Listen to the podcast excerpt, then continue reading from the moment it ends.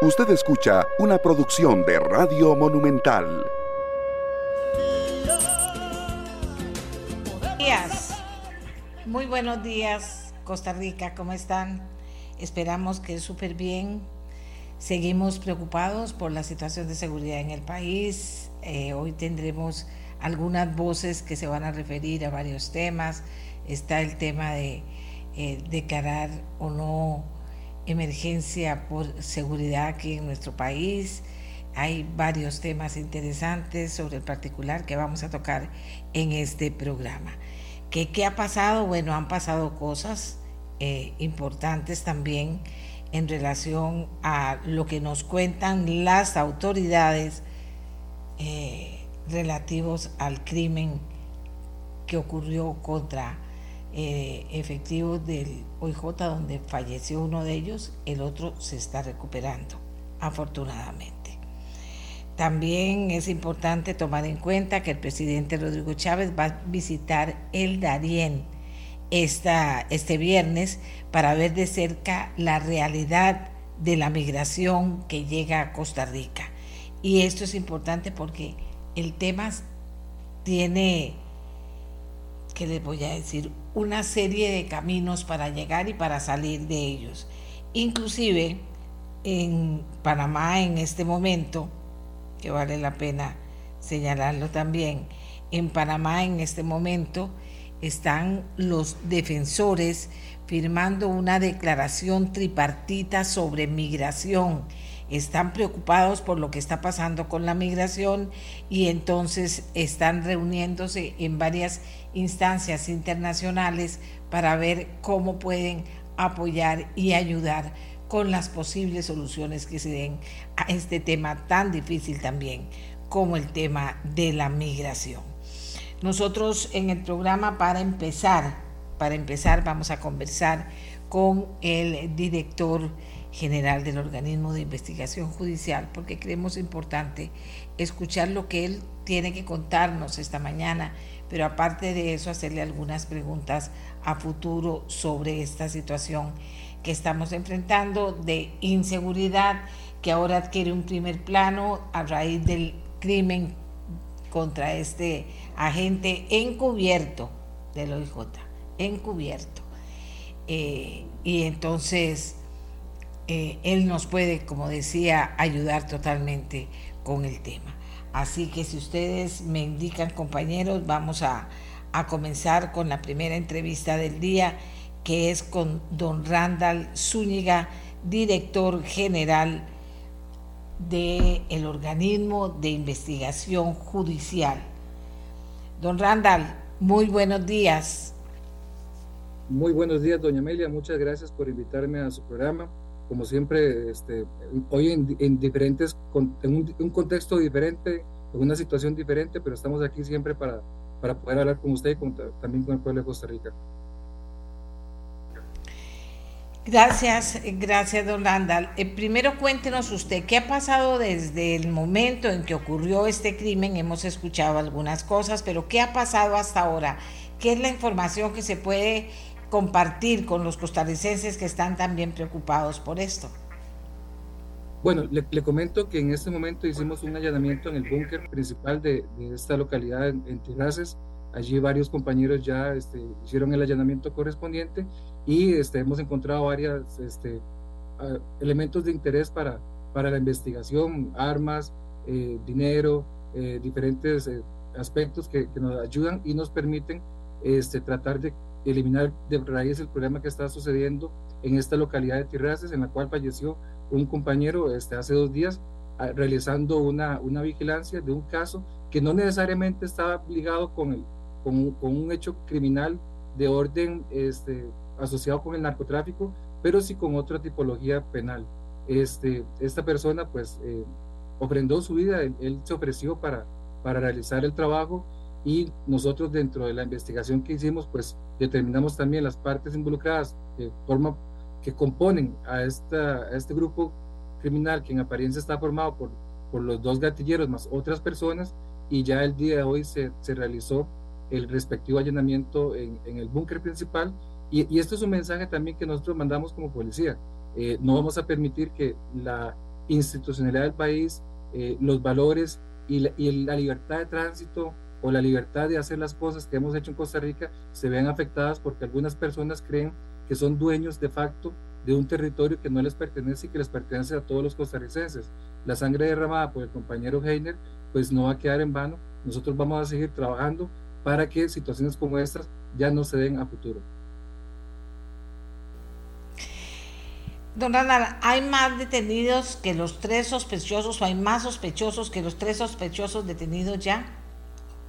En, este momento exactamente se está, se está generando una acción eh, que podría eh, desencadenar en la detención de más personas. Es que el allanamiento tiene pocos minutos de haberse realizado, entonces estamos fijándonos para ver si están las personas que estamos buscando allí. Don Randall, hay muchas preguntas y uno no pretende ni saber más que ustedes, ni, que las preguntas de las personas eh, traten de, de, dar muchas teorías sobre el tema.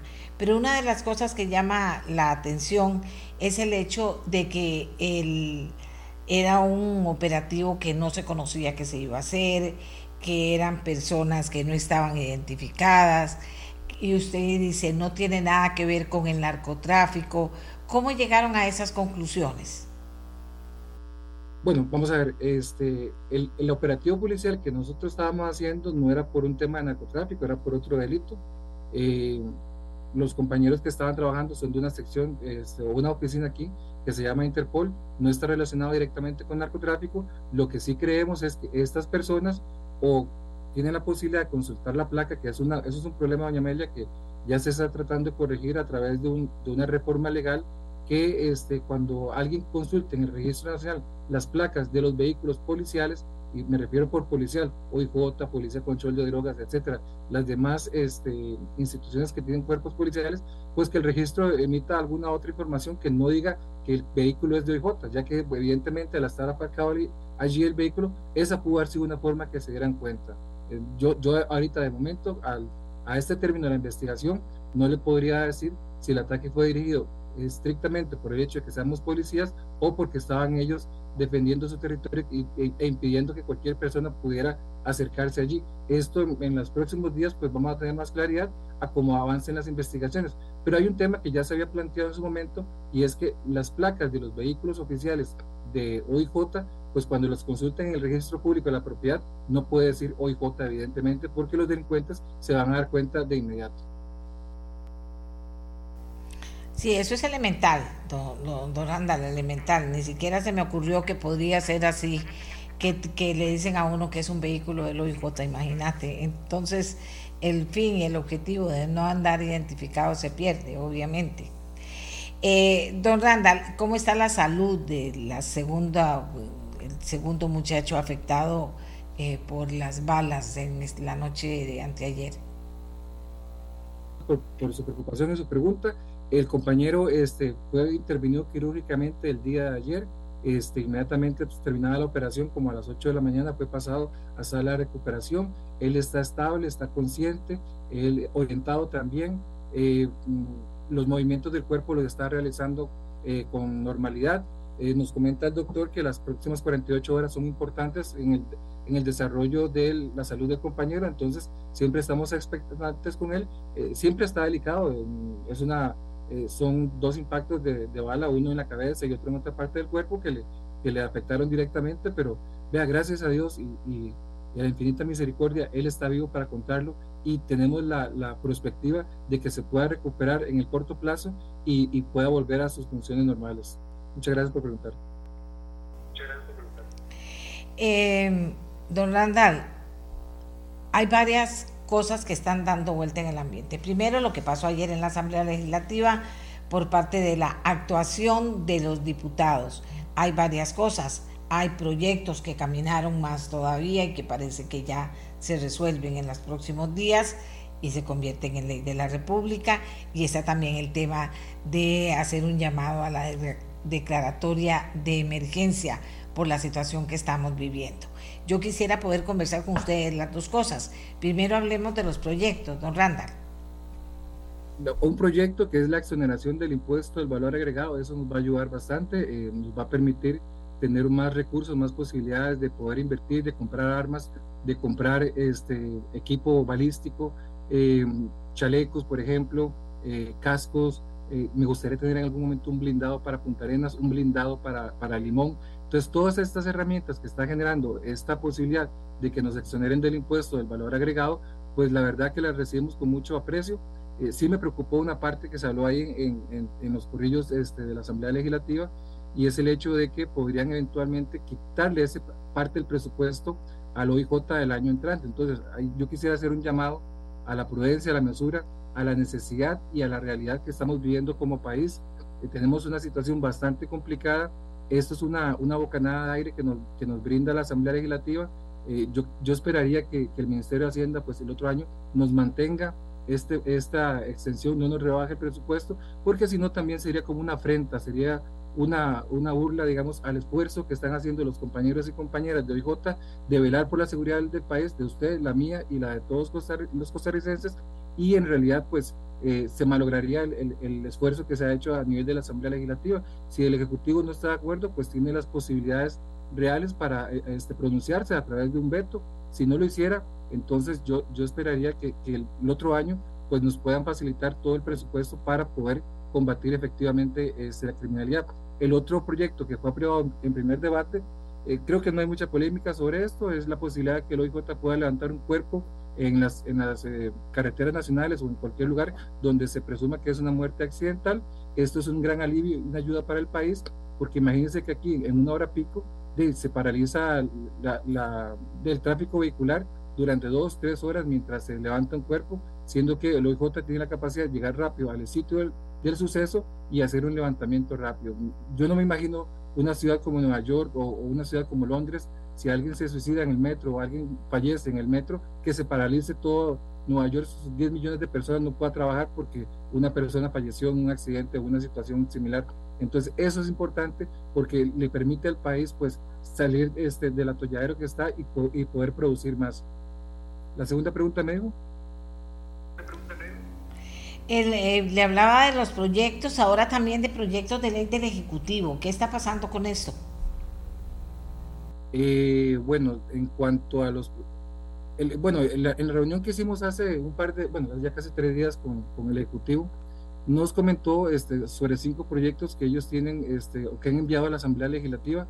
En ese momento las, las, las tres partes coincidimos de que esto no iba a ser necesariamente la solución a todos los problemas de inseguridad del país, eh, esta situación pues eh, conlleva, hay, hay, tres proyectos y para ser lo más justo y lo más objetivo posible, que tienen serias deficiencias este, legales que, que imposibilitarían su este, aprobación.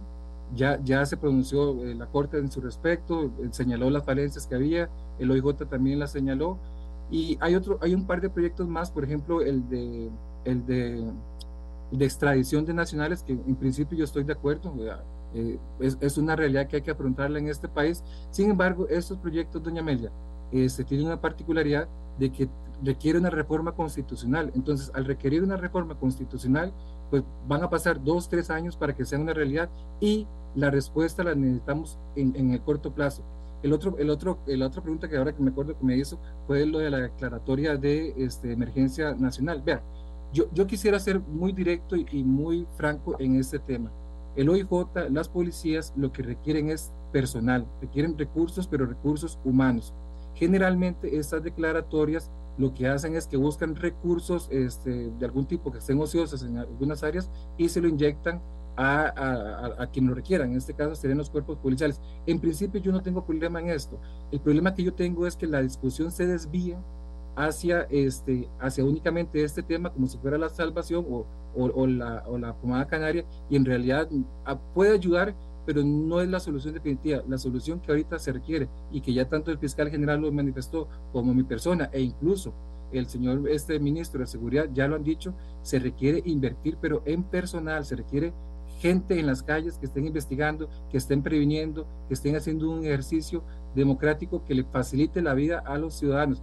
Entonces, en lo que es la declaratoria de emergencia, pues yo lo que no quisiera es que se desvíe la atención de la principal necesidad que es inversión de recursos humanos en la policía. Bueno, porque hay una cosa que también es cierta, ¿verdad? la comunidad nacional merece ver policías patrullando, merece ver patrullas, policías en los lugares que, son importantes, patrullas dando vueltas en las zonas que son eh, peligrosas, eh, policía de tránsito dispuesta a, apoyar cualquier operativo en cualquier momento, o sea, todo eso se ocupa y no se tiene o sí se tiene y no se utiliza. ¿Cómo lo ve usted? Bueno, yo, yo le puedo hablar de parte del OIJ. Vea, en el OIJ un estudio de planificación reveló que se requieren 939, 940 investigadores solo en sedes regionales.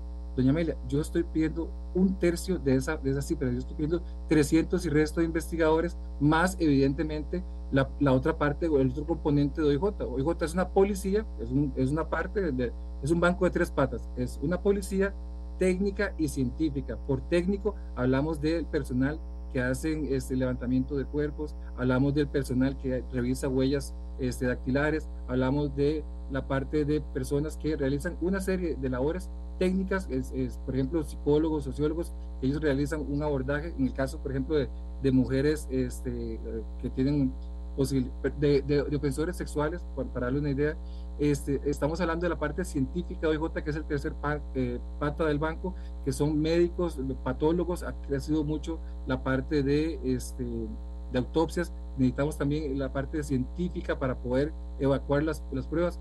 Entonces, a pesar de que existe un informe de parte de planificación en el cual se refiere que en regionales se requiere, solamente en regionales, ni siquiera está hablando de San José, en regionales se requieren 900 y algo de investigadores, nosotros lo que estamos pidiendo es una tercera parte de eso, que es lo que, digamos, en principio podríamos sacar rápidamente para poder llenar las plazas y después veríamos si, se van a requerir las demás, pero de manera inmediata, de manera rápida, lo que necesitamos es tener algún músculo, doña Amelia, para sacar al personal que está ahorita viendo robos, asaltos, hurtos, fraudes, dedicarlos de lleno, porque ya tienen bagaje, tienen conocimiento, tienen experiencia en investigación y especializarlo en las partes de homicidios, en la parte de crimen organizado, de lavado de dinero, en la parte de este, tráfico de armas y que se dediquen a esto. Y el personal nuevo que va a llegar, pues que se dedique a los delitos ordinarios como lo que son robos, hurtos, asaltos, fraudes y demás. Eso es lo que nosotros necesitamos como policía.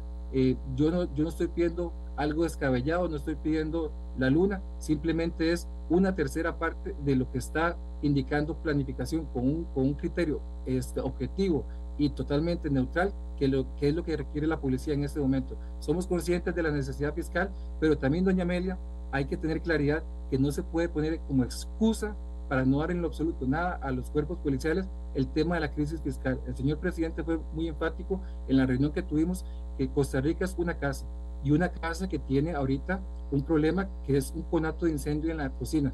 Doña Amelia, si usted tiene un conato de incendio en la cocina, usted se pone a, decir, bueno, mejor ahorro un poquito más de plata para este, pagar la deuda de la casa, mejor este, ahorro un poquito más de plata para este, agrandar el cuarto de estudio de los chiquillos o este, reparo el jardín. No, si usted tiene un incendio ahorita, un conato de incendio en la cocina, ¿qué es lo que hace cualquier persona?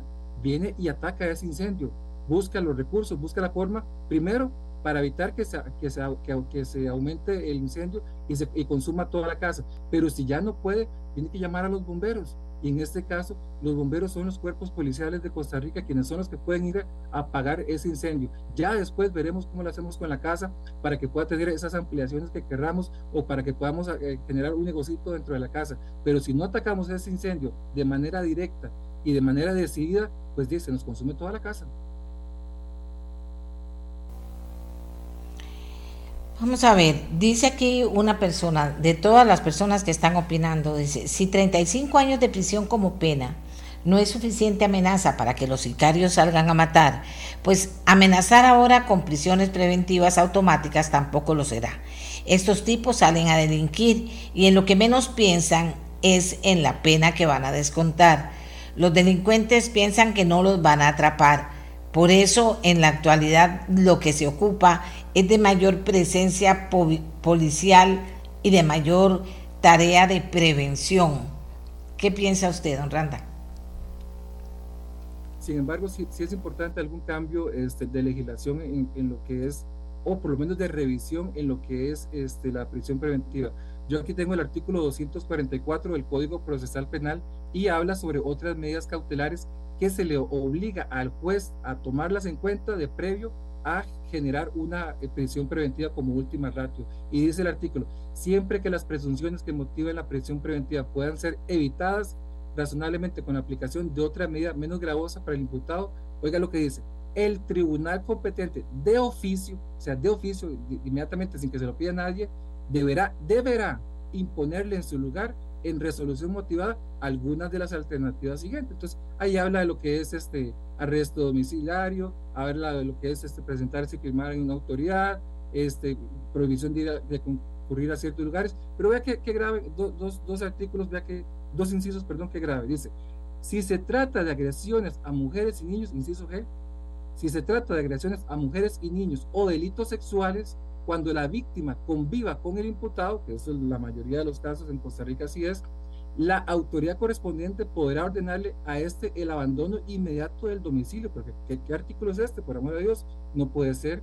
Y después el artículo, el inciso eh, J, la imposición de la medida de localización permanente con mecanismo electrónico equivale un día bajo localización permanente con este dispositivo electrónico a un día de prisión preventiva. Entonces, la persona está con, el, con el brazalete o con el tobillera más bien, y esto le va a equivaler a un día de presión preventiva. Tampoco, es que hay situaciones que, yo entiendo con claridad como, como, como, como, costarricense que es necesario hacerla. La parte de la prevención, la parte de la inversión en seguridad, pero leyes como esta se tienen que revisar porque atan de manos a los jueces para tener que pasar por este artículo de oficio que lo dice este, claramente el código antes de valorar una prisión preventiva. Entonces, por eso es que a veces se, genera un clamor en contra de, los jueces y ellos están obligados a, a, revisar esto. A veces el tema también es de legalidad. Es importante este, tenerlo presente. Evidentemente, doña Amelia, la parte de, este, de prevención es fundamental. La persona que lo dice, lo, dice con un criterio muy técnico, a pesar de que no conozca la, la teoría criminológica, es la gran diferencia que existe entre la aplicación de la ley, por ejemplo, en Estados Unidos y en Costa Rica es que en Estados Unidos si usted comete el delito, evidentemente va a recibir un castigo. Aquí podría eventualmente, eh, bajo algún tecnicismo, pues este, salir bien librado porque la misma ley lo favorece o lo permite. Pero la inversión en seguridad es fundamental y también este, el tema de que las personas tengan la claridad mental de que si cometen un delito van a ser en algún momento atrapados y, y en ese instante pues deberán someterse al proceso penal. Ecuador anunció esta semana, don Randall, que permitirá que militares estadounidenses realicen operaciones en su territorio con el objetivo de enfrentar actividades ilegales como el narcotráfico y la trata de personas. ¿Apoyaría usted una iniciativa de ese tipo? ¿O qué tipo de cooperación internacional cree usted que sea necesaria en este momento en nuestro país? Evidentemente Costa Rica no, eh, pensar en una acción militar aquí en Costa Rica estaría fuera, fuera de lógica. Nosotros podemos, doña Amelia, sin necesidad de intervención militar, revertir esto. Tenemos la capacidad, tenemos el conocimiento, pero más allá de eso tenemos la voluntad y el compromiso de hacerlo.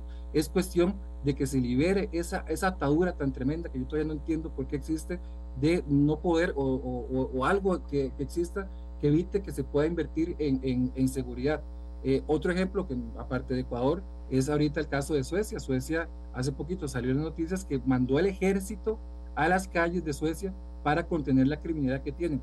Y la comparación de la criminalidad que puedan tener en Suecia versus Costa Rica es muy, es una, es abismal. O sea, no se puede comparar lo que está pasando en Costa Rica con lo que, pasa, que está pasando en Suecia, que es en menor medida. Entonces, eh, pensar en una alternativa como esta, este no es un estado fallido, no es un estado que, que tenga este, situaciones que ameriten una intervención militar extranjera, nosotros podemos resolverlo a lo interno si se nos quitan las trabas, si se nos dan los recursos y si se mejoran las condiciones para que la policía pueda trabajar. No hay necesidad de llegar a una situación como esta que de, de inicio no se podría a, nivel de constitución política y, y evidentemente eh, lo podemos resolver aquí con más inversión en seguridad, que yo todavía no he entendido cuál es el problema o cuál es la posibilidad de la atadura para poder invertir en seguridad en este país. El tema fiscal, doña Amelia, pues que no sea excusa. Yo no, yo no, yo no consigo cómo yo le puedo explicar a mi hijo dentro de 10, 15 años, 20 años y a, los nietos míos que Costa Rica se malogró, que Costa Rica llevó un rumbo similar a lo, a lo que le ha sucedido a varios países dentro del contexto latinoamericano, porque había una regla fiscal, porque había un imperativo fiscal que decía que yo no podía endeudarme más allá de lo que estoy ganando. Entonces, cualquier situación que suceda en Costa Rica va a ser una excusa fácil para que las demás personas puedan hacer lo que quieran en este país. No, señoras y no, señores, aquí es necesario poner cuáles son las prioridades de este país. El pueblo de Costa Rica ya ha dicho claramente que requiere un mandato más firme en el tema de seguridad y necesitamos de verdad, de alguna forma, que se entienda el mensaje. Yo ya no sé ni cómo decirlo, yo hablo varios idiomas, pero ya no sé ni cómo decirlo, para que se comprenda de que es necesaria la inversión en seguridad en este país. No hay necesidad de llegar a extremos de violencia como los que estamos viviendo ahorita y le estamos mandando de feria un mensaje muy mal a los delincuentes, o más bien muy bien canalizado, en el sentido de que mientras Costa Rica se desangra, mientras suceden todas estas situaciones, hay una inacción que nos impide a nosotros poder darle una respuesta a los costarricenses. Esto lo que hace es legitimar a los grupos criminales, les permite actuar con mayor libertad, creerse dueños del territorio, como sucedió en el caso de Tirraces, que ahorita estamos deteniendo a toda la gente que está relacionada con estos búnkeres que, están, que fueron los que desataron en alguna medida la pérdida de control de ese territorio. Y hoy J por lo menos no va a pasar a la historia como la institución que le dio la espalda a Costa Rica o como la institución que abandonó a Costa Rica en el momento más álgido de nuestra historia. Nosotros vamos a seguir trabajando, aunque sea sin los recursos, doña Amelia, que nos, que nos quieran dar. El día de hoy, por ejemplo, para darle una idea nada más, hoy estuvimos allanando en 10 lugares diferentes del país. Allanamos aquí en, en San José, hicimos otro allanamiento más en, en, San José. Hicimos un allanamiento en San Pablo Heredia de un caso de gota a gota de, de, unas personas que se nutrieron de estafas en contra de los costarricenses por más de 230 millones de colones e, e instalaron un sistema de gota a gota en, en, en, Bar, en Santa Bárbara de Heredia. En, en, en, Nicoya, en Santa Cruz estamos allanando, en Liberia estamos allanando, en, en Zarapiquí el día de hoy estamos allanando en Siquirres también, o estamos deteniendo a varias personas vinculadas con grupos criminales, en Guapel estamos allanando y en Limón estamos allanando en casos diferentes.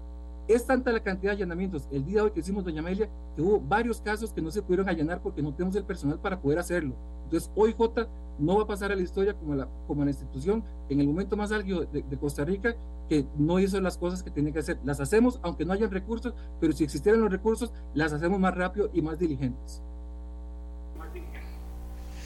Eh, don Randall, las personas que están eh, opinando están preocupadas, preocupadas por muchísimas cosas, pero dicen que, dicen que nos quejamos mucho, hablamos mucho, pero en la, en la práctica, ¿por qué no nos entendemos y comprendemos todos los que estamos metidos, eh, me incluyo, en el tema de la seguridad? Que por qué cada quien habla de su problema y no tratan de encarar el problema uniéndose todas las opciones que tienen tanto la policía judicial como la policía civil, etcétera. ¿Qué es lo que pasa que, que cada, digamos, que cada grupo habla de su problemática y su necesidad, pero que no tenemos claro finalmente por qué todos los grupos no trabajan juntos en lo mismo? La, la, unión es esencial, don Amelia. La, la, la, seguridad es un, un, un, problema que atañe a todos. Ve, ve el caso de, de, de, la joven Juliana, que a mí me da mucha, mucha lástima.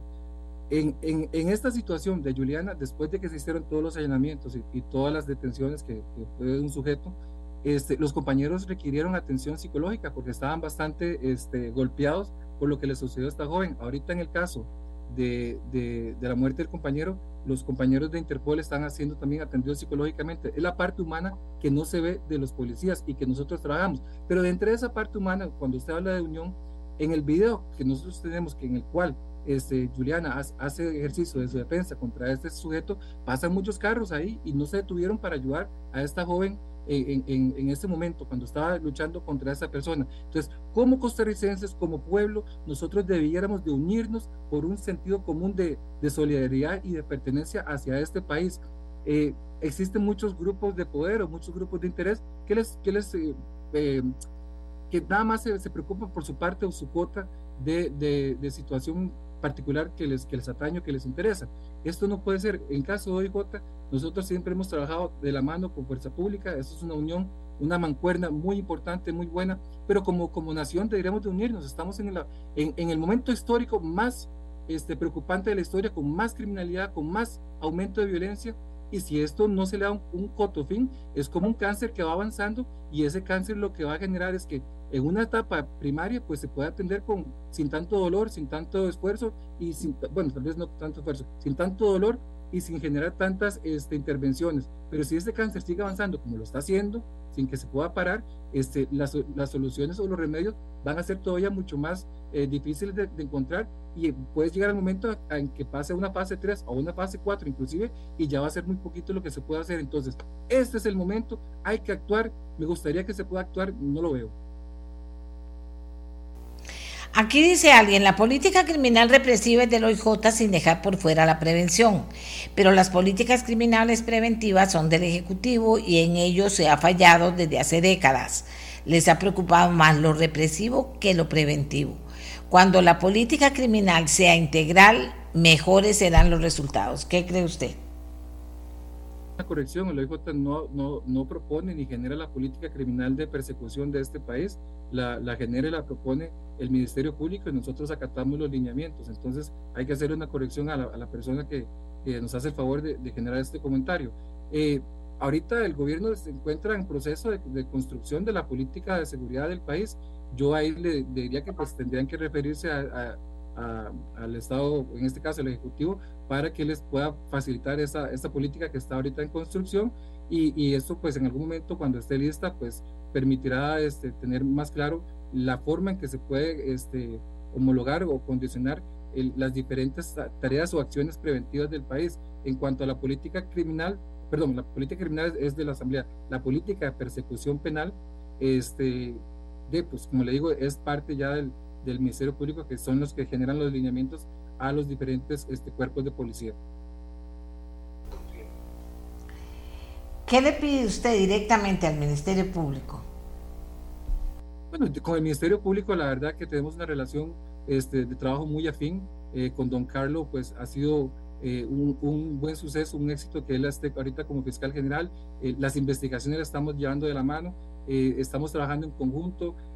hay muchos casos grandes que ya vienen, este mes por ejemplo, que viene en, menos de, de, 22 días, ya vienen tres casos grandes que vamos a desarticular, que son importantes para el país y, en realidad con el Ministerio Público, pues el OIJ siempre ha mantenido una relación de trabajo muy cordial, muy, muy directa, al igual que lo ha hecho con, con, con, Fuerza Pública, con los diferentes cuerpos policiales. No podría dejar aquí a PCD que nosotros nos reunimos este, periódicamente para, para analizar estrategias de investigación. Lo que falta es el otro componente, doña Amelia, que es primero que nos dejen trabajar, o sea, que nos quiten las trabas que existan, ya, ya de alguna forma ya se está logrando y este, evidentemente ante una situación que ya ha acrecentado tanto eh, y que no se puede combatir con los mismos recursos de la Costa Rica de hace 10, 15 años, pues se requiere una eh, reorganización, una reintención de esfuerzos para empezar a, a, dar una contraofensiva contra los grupos criminales. Es que eh, el asunto es de premura. Hay, que entender claro que si no se hace algo pronto, ya estamos a, ya estamos a punto de llegar a los 700 homicidios. Eh, muy probablemente la, siguiente semana vamos a llegar a esa cifra y después siguen los 800 y después de libre sigan los 900. Entonces, yo no sé qué más es necesario para que las personas que tengan el poder de decisión actúen y tomen las decisiones que se requieren, porque ya yo le, ya lo he dicho varias veces, si alguien no actúa, pues alguien más va a actuar por ellos. Y en este momento son los grupos criminales que también están decidiendo. Pero solo una pregunta para terminar. Pero ¿por qué es que ya va a venir, eh, o sea, por qué uno siente que cuando uno les pregunta en concreto qué es lo que no está funcionando, qué es lo que no, no, qué es lo que se debería hacer en concreto para poder lograr mayor eficiencia en el trabajo de los grupos y en el trabajo conjunto. Entonces ustedes nos dicen, no, que todos están trabajando bien, ¿Qué es lo que está mal entonces, don Randall? Puntos que se pueden mejorar directamente. El primer punto es evidentemente reforzar a los cuerpos policiales, quitarle las amarras que tienen y permitirles trabajar. Ese es el primer punto con el refuerzo de personal. El segundo punto, hay leyes importantes que sí tienen que pasarse. Por ejemplo, hay, hay, hay una necesidad de regular mejor el tema de lo que es el, el control de armas. Aquí una persona, si tiene una, un arma y no está registrada, pues debería ir a prisión de inmediato. Es que un arma este, de forma ilegal que se usa en este país es una licencia para matar. Entonces, hay leyes que efectivamente se tienen que este, modificar, que se tienen que cambiar. Y por último, se requiere más presencia en la calle, se requieren más este, policías que estén dando por lo menos esa percepción de seguridad hacia los costarricenses, que independientemente que la, que la inseguridad sea objetiva o sea subjetiva, que por lo menos la sociedad vea que hayan patrullas, que haya gente en la calle. Esto es lo que nos está faltando y se ha venido debilitando en los últimos años. Es que esto no es coincidencia, doña Amelia, no es casualidad. Es una situación que ya se ha venido dando desde varios años. Nosotros en el año 2019 usted lo busca en el reporte de situación, claramente lo manifestamos que iba a pasar y está pasando. Don Walter Espinosa, que Dios goce, claramente en el 2021, en abril, digo, si no se, hace algo por Punta Arenas, se va a armar una matancinga. Y utilizo esas palabras y a veces se generó algún tipo de, de, reacción de mofa, pero la verdad es que está sucediendo lo que se ha venido diciendo. Nosotros dijimos a principio de año que íbamos a terminar entre 800 y 850 homicidios y tuvimos que rectificarnos bien y ahora pasarlo entre 850 a 900 homicidios. Es que las alarmas se dan, las alarmas se dicen, pero a veces cuesta mucho que, la reacción que se, que se requiere que haya eh, se genere rápidamente. Los cuerpos policiales, como le digo, doña Mele, estamos trabajando. Lo que pasa es que es muy difícil. No, no, no. Vea, digamos, si para que para seguir esa línea suya, entonces, ¿qué hacemos?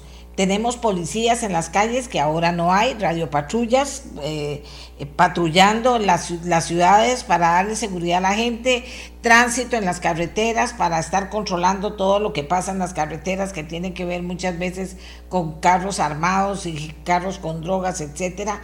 Eso es lo que falta, eso es lo que hay que hacer y no se está haciendo. Digo, para aterrizar, porque es que si no, vamos a seguir dando vueltas, se muere otra persona, volvemos a indignarnos, pero no aterrizamos. Entonces, eso es lo que hace falta, o eso no sería suficiente tampoco.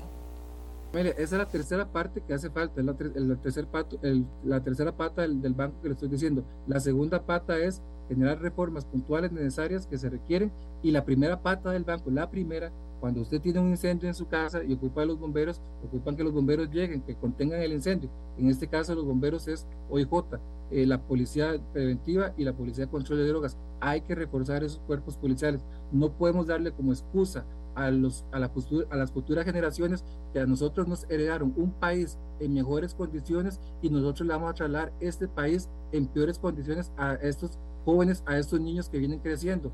Esta es la parte.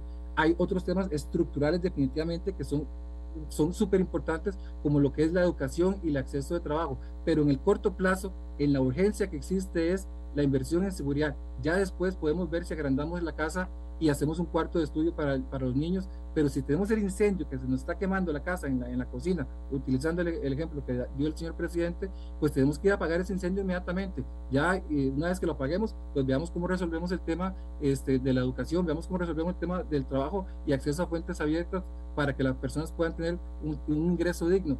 Pero ahorita son tres los problemas principales, doña Amelia, para quedar claros. Es necesidad de reforzar en personal, en recursos de los cuerpos policiales, necesidad de que pasen algunas leyes importantes, ya la, la, Corte ha remitido varias leyes, y por, igualmente el Ejecutivo, e, y finalmente que esto favorezca o permita que, que, se vea personal de policía en las calles, es que es súper importante para tomar el control de la, de la, de la sociedad. El hecho de que nosotros estemos ahorita llenando antirraces es también un mensaje para los grupos criminales para que entiendan que si pretenden tomar un territorio y si pretenden que Costa Rica sea gobernado por ellos, pues están equivocados. Nosotros siempre vamos a tener la última palabra en este tema, aunque esa última palabra dure un poquito en llegar por todas las trabas que tengamos.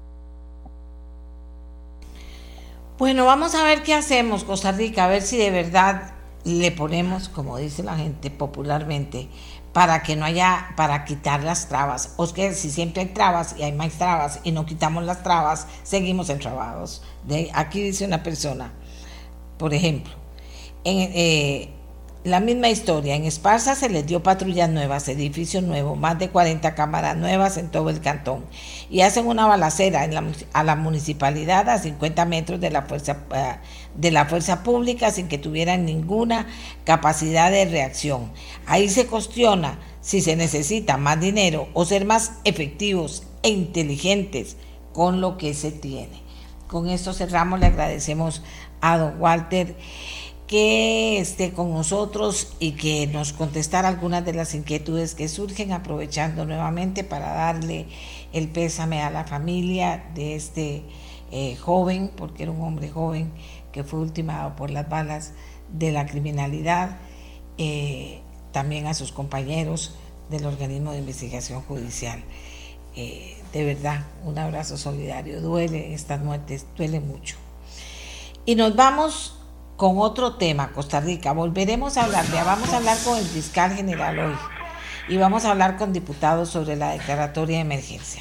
Pero ahora vamos con otra nota, una nota de esas notas que dice uno, qué dicha que en Costa Rica pasan esas cosas, que se hacen proyectos que se vuelven muy interesantes, que se trabaja en proyectos para, eh, para apoyar y ayudar eh, en un tema concreto y esta semana abrió Magna Médica.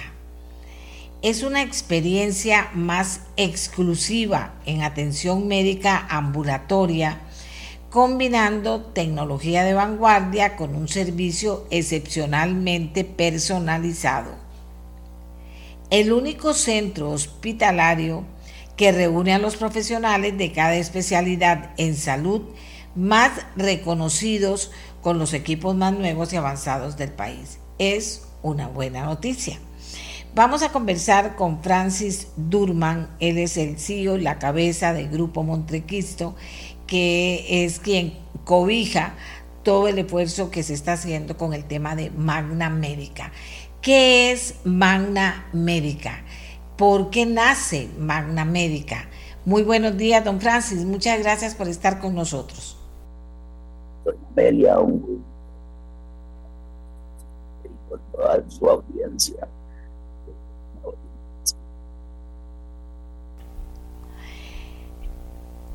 ¿Por qué? ¿Cómo nace Magna Médica, don Francis? ¿Qué? Porque es importante. ¿Por qué nace? ¿Con qué idea y por qué nace? Señora,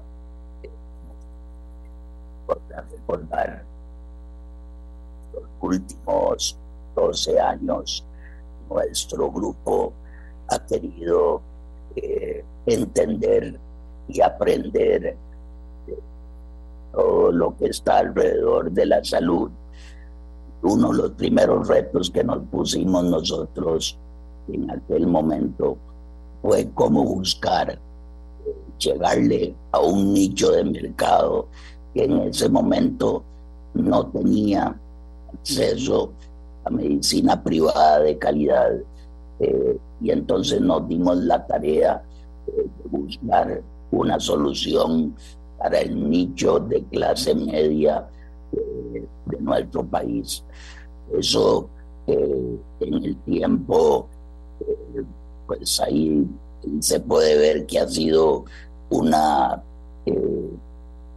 que nos ha ido muy bien. Hemos podido estar apoyando a toda esa población y ahora, eh, años después, nos pusimos a analizar que otros nichos tenían más o menos los mismos problemas eh, que tenía la clase en su momento.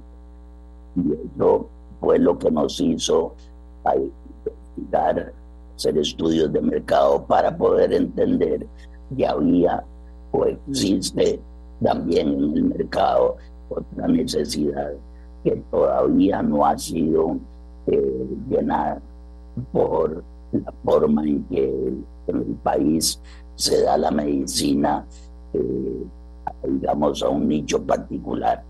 ¿Cuál es ese nicho? Eh, para poderlo definir.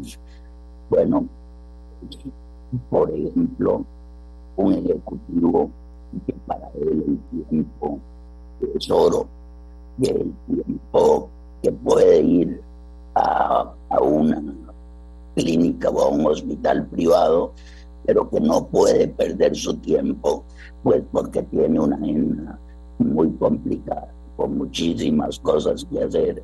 Entonces, ese es un, digamos, un cliente al que le queremos llegar.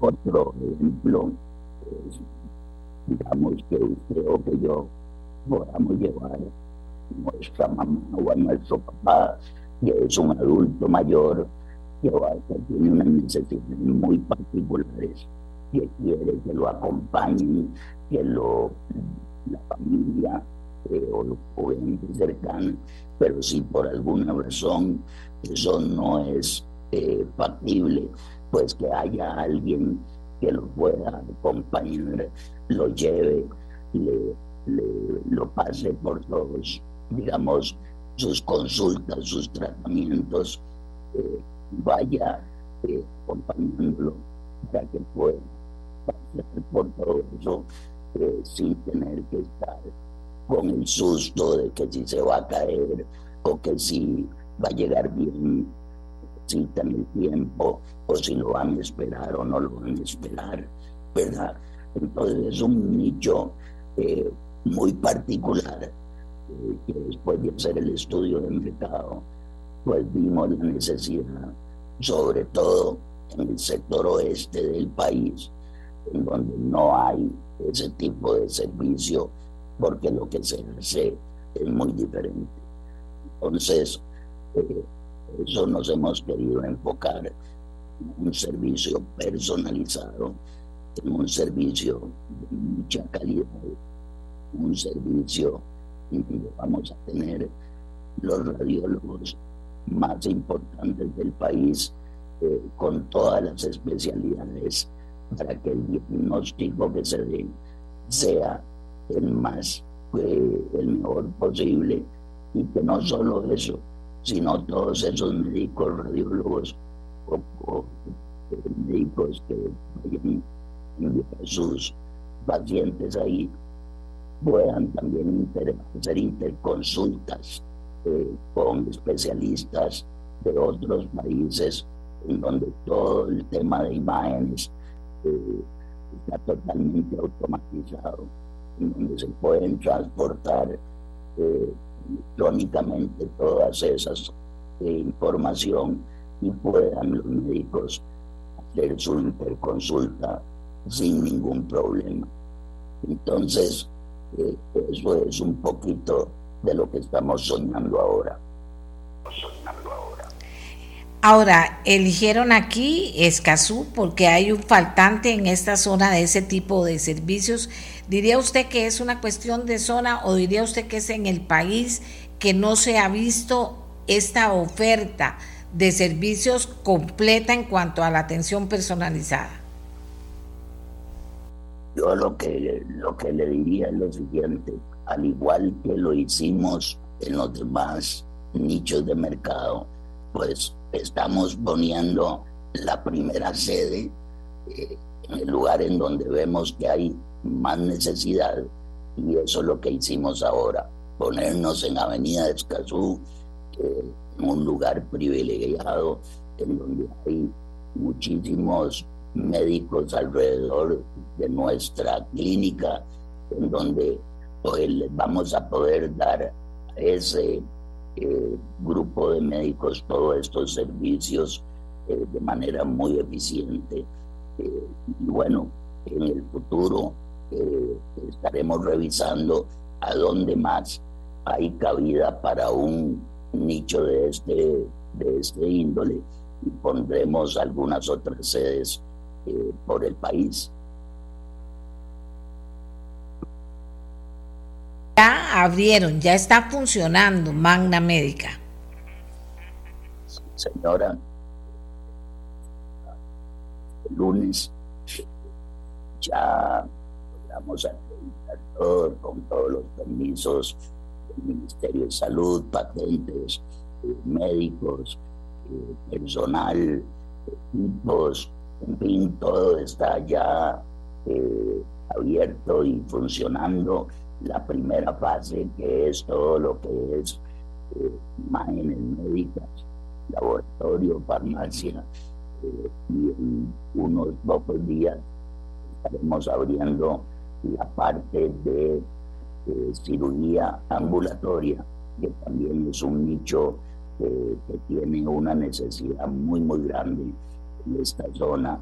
que queremos llegarles con este servicio personalizado y muy detallado para que la experiencia también en una, una cirugía sea la que debe ser, ¿verdad? Yo peleo muy duro eso en todos nuestros hospitales y en todas nuestras eh, clínicas, eh, porque el, servicio, la empatía, eh, el profesionalismo es algo que no podemos dejar de lado y aquí eso va a ser aún mejor.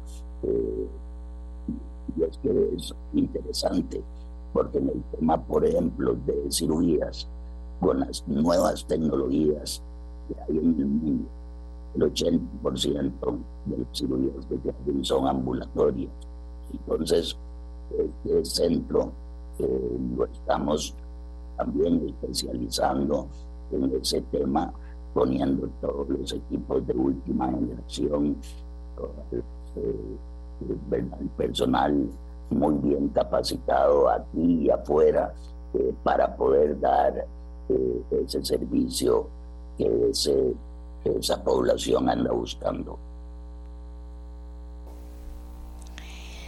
Don Francis, ¿este servicio tendrá costos más altos? ¿Se adquiere alguna membresía? ¿Se utilizan los seguros nacionales e internacionales? ¿Cómo funcionará el pago?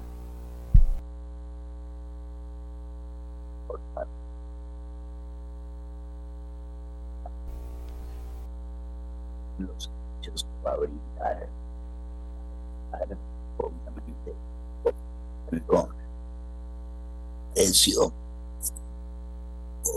digamos, sus niveles la zona. Entonces, ¿verdad? No podemos desconocer es algo que uno no pone, sino lo pone el mercado. Nosotros no tenemos a buscar a hacer eso. La apuesta más que en el precio, lo que está es va a dar un paso extra a las membresías. Eh, es un tema también que todavía tenemos en el tintero, eh, igual que como lo hicimos en, el metropolitano con los eh, hospitales metropolitanos, arrancamos únicamente con la parte hospitalaria y después fuimos diseñando un sistema de membresía tipo MediSmart para poder apoyar eh, a los miembros que tuvieran ese acceso al hospital. Eso está para una segunda fase.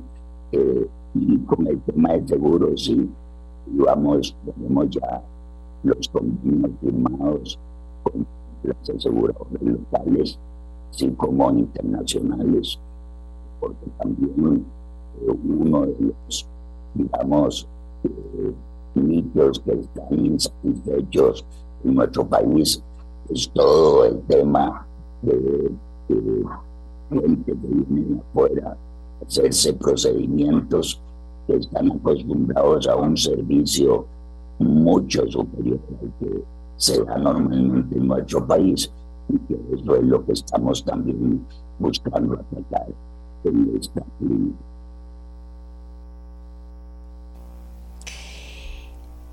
comienzan a trabajar 20, ¿cuál es el horario de este magna, eh, de este eh, eh, magna médica? ¿Qué horario funciona? En el momento estamos abiertos de 7 de la mañana a 7 de la noche. Estamos arrancando una primera etapa 12 horas y el mercado nos dirá si hay apetito si hay interés para poderlo abrir 24 horas, eh, que nosotros ya estamos preparados para poderlo hacer en el momento que el mercado y nuestros clientes lo demanden. Eh, don Francis, una aventura grande, ya comenzó con Metropolitano y, ahora esta es una aventura que pues que no será pequeña porque eh, en muy corto plazo, y así dicen los números, estará creciendo toda una base de personas adultas mayores eh, muchas de las cuales requerirán de tipos especiales de atención o querrán tener la posibilidad de tener una atención personalizada como la que ustedes están ofreciendo en este momento, sin duda. O sea que, que el reto es grande, don Francis. Amelia, es mi locura. A usted lo que peinamos ganas, vemos eh, de la salud como prioritario. Pasado personalmente por digamos, haber usado lo que a mí me mueve para poder hacer todo este tipo de cosas, porque realmente hay oportunidades de poder hacer las cosas mucho mejor, poder que las, las personas que vienen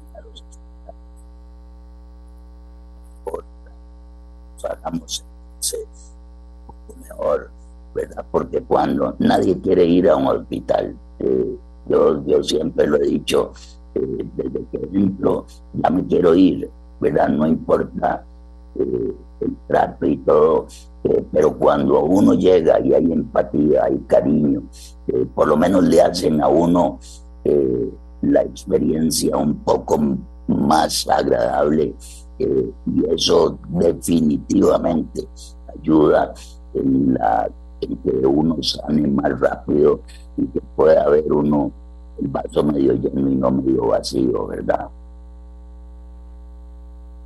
Claro. Y yo, yo eh, eh, pienso que ya cuando uno es grande, los hijos de las personas grandes, además ya tenemos una población enorme, eh, pensionada, se preocupan mucho de dos cosas, si van a tener el tiempo de ir a acompañar a sus papás, a sus mamás al médico o hacerse varios exámenes o una atención ambulatoria, eh, se preocupan mucho. Y en, en, el momento en que conocí este proyecto, digo, no, sin duda alguna, esto a toda esa gente, ya sea que esté trabajando o que no pueda acompañarlos o que quiera que alguien especializado le pueda atender a sus padres, los pueda tener más tranquilo en este magna médica. Pensé en eso, don Francis.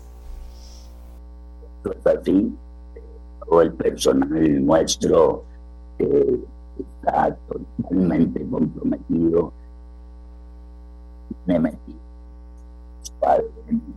actualmente eso, ¿verdad? Yo, lo que digo es, suman que esa persona que la estamos apoyando y ayudando en este momento su mamá, es su abuelito, ¿verdad? Eh, y hay que tratarlos con el mismo cariño y el mismo amor que lo hacemos con todos nuestros familiares. Y esa es la, el gran reto, la gran meta y, la, gran ilusión que tengo en ver este, eh, este nuevo eh, bebé que están haciendo y que espero pueda apoyar a muchísima gente. No, ojalá que sea así. Le agradezco mucho, don Francis, que compartieron unos minutos con nosotros para hablarnos de esta, darnos esta buena noticia, que esta semana abrió Magna Médica, la experiencia más exclusiva en atención médica ambulatoria, que combina tecnología de vanguardia con servicio excepcionalmente personalizado, haciendo ellos mucho énfasis en esto de, de servicio excepcionalmente personalizado. Dicen que es el único centro hospitalario que reúne a los profesionales de cada especialidad en salud a los más reconocidos, con los equipos más nuevos y avanzados del país. Una experiencia que es nueva en Costa Rica y que está ahí para todos y todas ustedes. Magna Médica. Y don Francis es la cabeza del grupo Montecristo, que es el grupo que está cobijando a esta nueva experiencia médica eh, diferente que nace en Costa Rica esta semana. Le agradecemos mucho, don Francis, que nos haya acompañado, que tenga muy buenos días.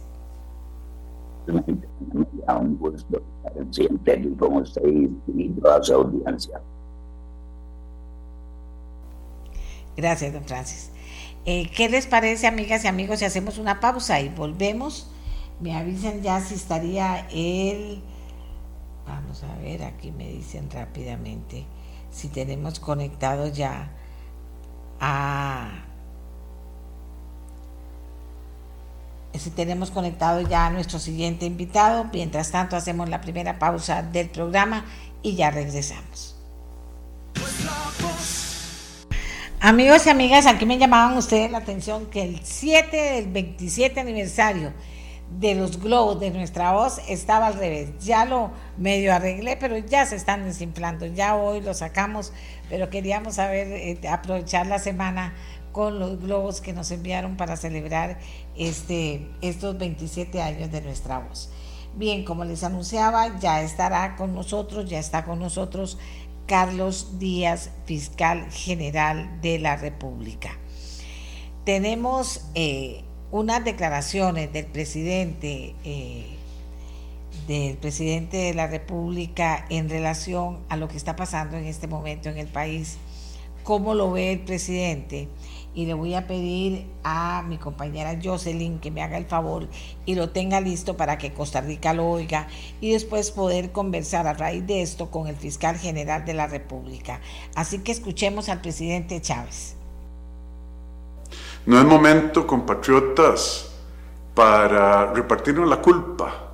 Es momento para que los tres poderes de la República acudan al llamado que está haciendo la población para trabajar juntos, de buena fe, enterrando cualquier bandera que no sea la azul, blanco y rojo. Que la Asamblea Legislativa modernice, cambie la legislación que es necesaria para combatir la guerra entre bandas de crimen organizado que ayer nos causó una pérdida fuera de esas bandas.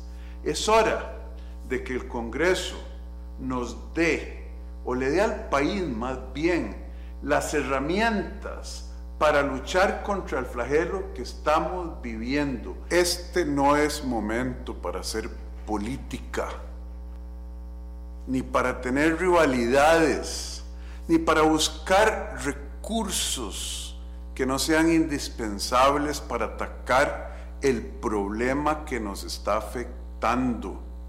No podemos hablar de la remodelación de la casa cuando la cocina se nos está quemando. Escuchábamos al presidente de la República diciendo que no hay no hay, eh, no es tiempo para, para que cada quien hable de, de, su situación y cada quien pida explicaciones al otro, etcétera. El fiscal general de la República eh, se manifestó sobre estas palabras del presidente y le vamos a pedir un poquito que nos diga cómo ve la situación hoy, cuando una vez ha pasado todo esto, cuando tenemos problemas candentes en la mano, cuando se está hablando del tema de seguridad, cuando hay inseguridad en parte de mucha gente que dice, bueno, si esto ya está pasando así, ¿qué me puede pasar? Cuando hay mucha gente que está pidiendo patrullas, patrullando con policías en los lugares importantes y las patrullas caminando por todo el país eh, diciéndole a la gente, aquí estamos, presente. ¿Qué piensa el fiscal general de la República? Adelante, don Carlos, buenos días.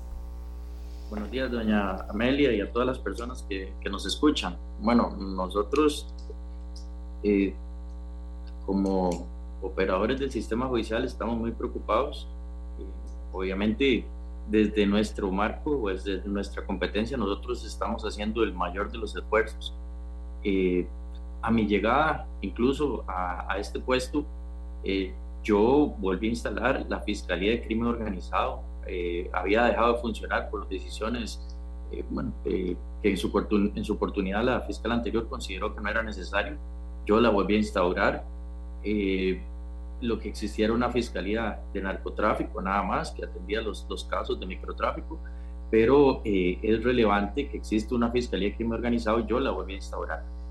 se ve ahora fortalecida con la nueva ley, en este caso la ley de la jurisdicción especializada en delincuencia organizada, que además de dotar de tribunales nuevos en delincuencia organizada para juzgar la, delincuencia organizada, eh, también nos dio algunos recursos eh, importantes para eh, trabajar el crimen organizado. Entonces, en eso eh, es uno de los pilares en los cuales nos hemos enfocado. Es parte de la política de persecución penal que nosotros tenemos, eh, atacar el crimen organizado. Eh, obviamente, con recursos que tenemos no es suficiente. Ya lo dijo lo ha dicho. Ellos tienen identificadas una gran cantidad de, de bandas criminales que se dedican al crimen organizado en diferentes modalidades, pero no podemos atacarlas todas. hemos priorizado, sí, sí, eso sí hemos priorizado y hacemos en conjunto con el organismo de investigación judicial mesas de trabajo con los cuerpos policiales en las diferentes zonas y allí eh, nosotros determinamos cuáles son las bandas que vamos a priorizar trabajar, pero desearíamos trabajar todas las que ya están identificadas y que podría tal vez eh, escapársenos algunas, pero, pero ya el mapeo eh, a nivel país está por parte del organismo de investigación judicial. como los recursos no alcanzan, entonces nosotros priorizamos cuáles estamos atacando. Eh, bueno, me parece muy importante lo, que dijo el señor presidente, tenemos que trabajar juntos definitivamente, eh, no tenemos que estar repartiendo culpas, eh, no tenemos que estar pidiéndole cuentas cuando no se tienen que pedir, pero debemos de trabajar. Y para atacar este problema, sí, tal vez para, para ir puntualizando, ocupamos recursos, ocupamos eh, la presencia policial en las calles, eh, ocupamos movilidad de las fuerzas de reacción, en este caso las fuerzas preventivas, que es la fuerza pública. Y por supuesto, eh, también ocupamos más reacción en, el Poder Judicial, en el organismo de investigación judicial y en, en la Fiscalía. el problema es integral, un día esto lo dijo una, la señora diputada Priscila, y, y, y, es efectivo, o sea, tenemos que darle herramientas también a la niñeza para que eh, perdón, a la niñez, para que ellos puedan de alguna manera no verse involucrados, atentados en, caer en actos delictivos, pero antes de, de solucionar este problema integral, tenemos que solucionar el problema que ya tenemos, que como lo dice coloquialmente el señor presidente, tenemos el, creo que la cocina ardiendo o quemándose y tenemos que atacar ese problema. Y ese problema se ataca eh, con presencia policial, con más recursos, que es lo que tenemos que hacer de manera inmediata y a mediano y a largo plazo, obviamente, una propuesta integral eh, como Estado. Vamos a ver, eh, hay varias posiciones en este momento comentándose en el país sobre qué es lo que hay que hacer. Y, y uno lo que le nace cuando habla con ustedes es que, ¿qué piensa usted que no todo eso de política total, porque pareciera que, que todo lo tenemos claro. Yo diría, o no sé qué piensa usted, que no tenemos tan claro qué es lo que hay que hacer en este momento pensar que se está quemando la cocina. ¿Qué es lo que hay que hacer? Eh, cuesta mucho, eh, digamos, puntualizarlo. Eh, don Carlos, ¿qué es lo que hay que hacer y quién lo tiene que hacer o qué tiene que hacer cada uno? Pero ahora ya, ¿qué es lo que hay que hacer que se puede hacer?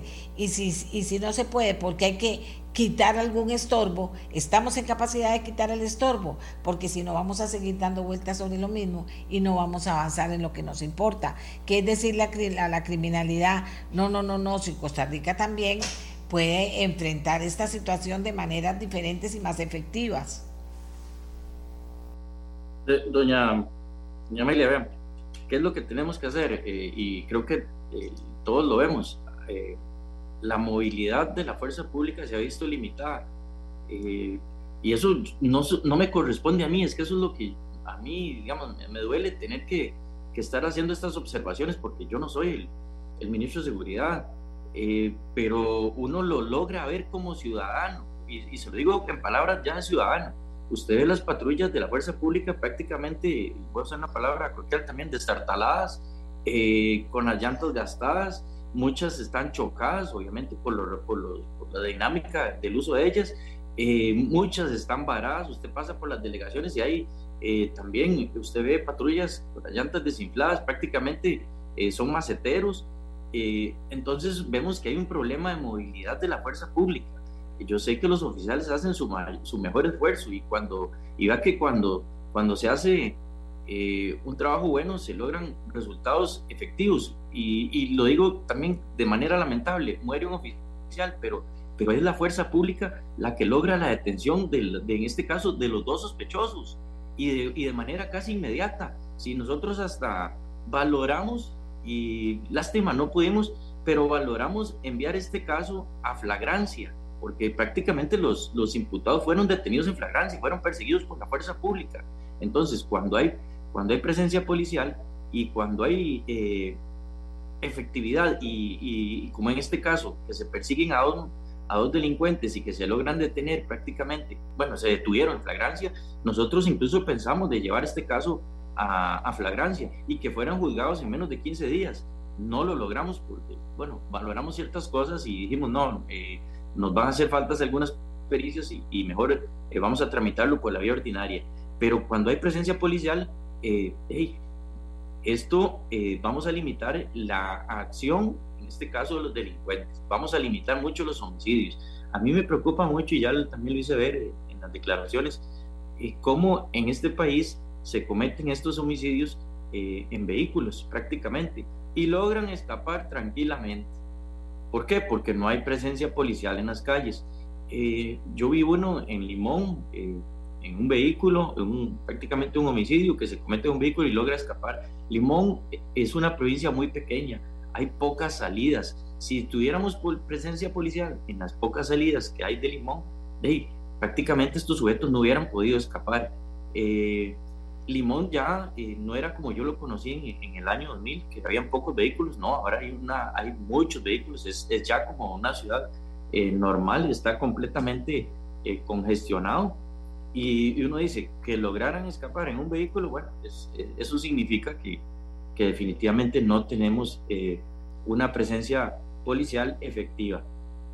también uno lo nota, y lo digo como ciudadano, que no hay ahora. Eh, por ejemplo, muchos oficiales de tránsito me han dicho que es que algunos se jubilan y no los vuelven a sustituir o que hay incapacidades o lo que sea, pero también esto, esto era antes eh, uno notaba también la presencia hasta oficiales de tránsito en diferentes lugares y esto de alguna manera también ayudaba a, que, a disminuir la, la de cualquier eh, intención de cometer un, un hecho delictivo ¿Por qué? Porque solo el hecho de que exista un, cuerpo policial eh, disuade a los malhechores, porque saben que van, pueden ser detenidos en cualquier momento. La presencia policial en las calles, la dotación de recursos a los cuerpos policiales, y evidentemente va a ayudar a, en este caso, a disminuir eh, la cantidad de homicidios.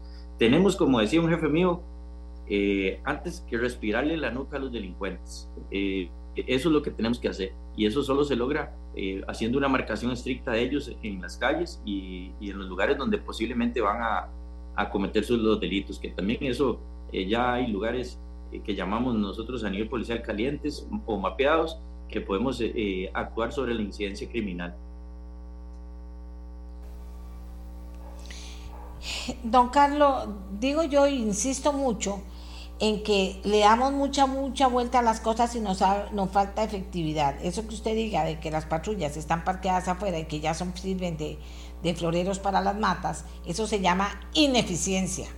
Eso se llama no tener pena porque estoy segura que hay muchos policías que podrían haber visto cómo se organizan en cada delegación para ir atendiendo los problemas que tienen.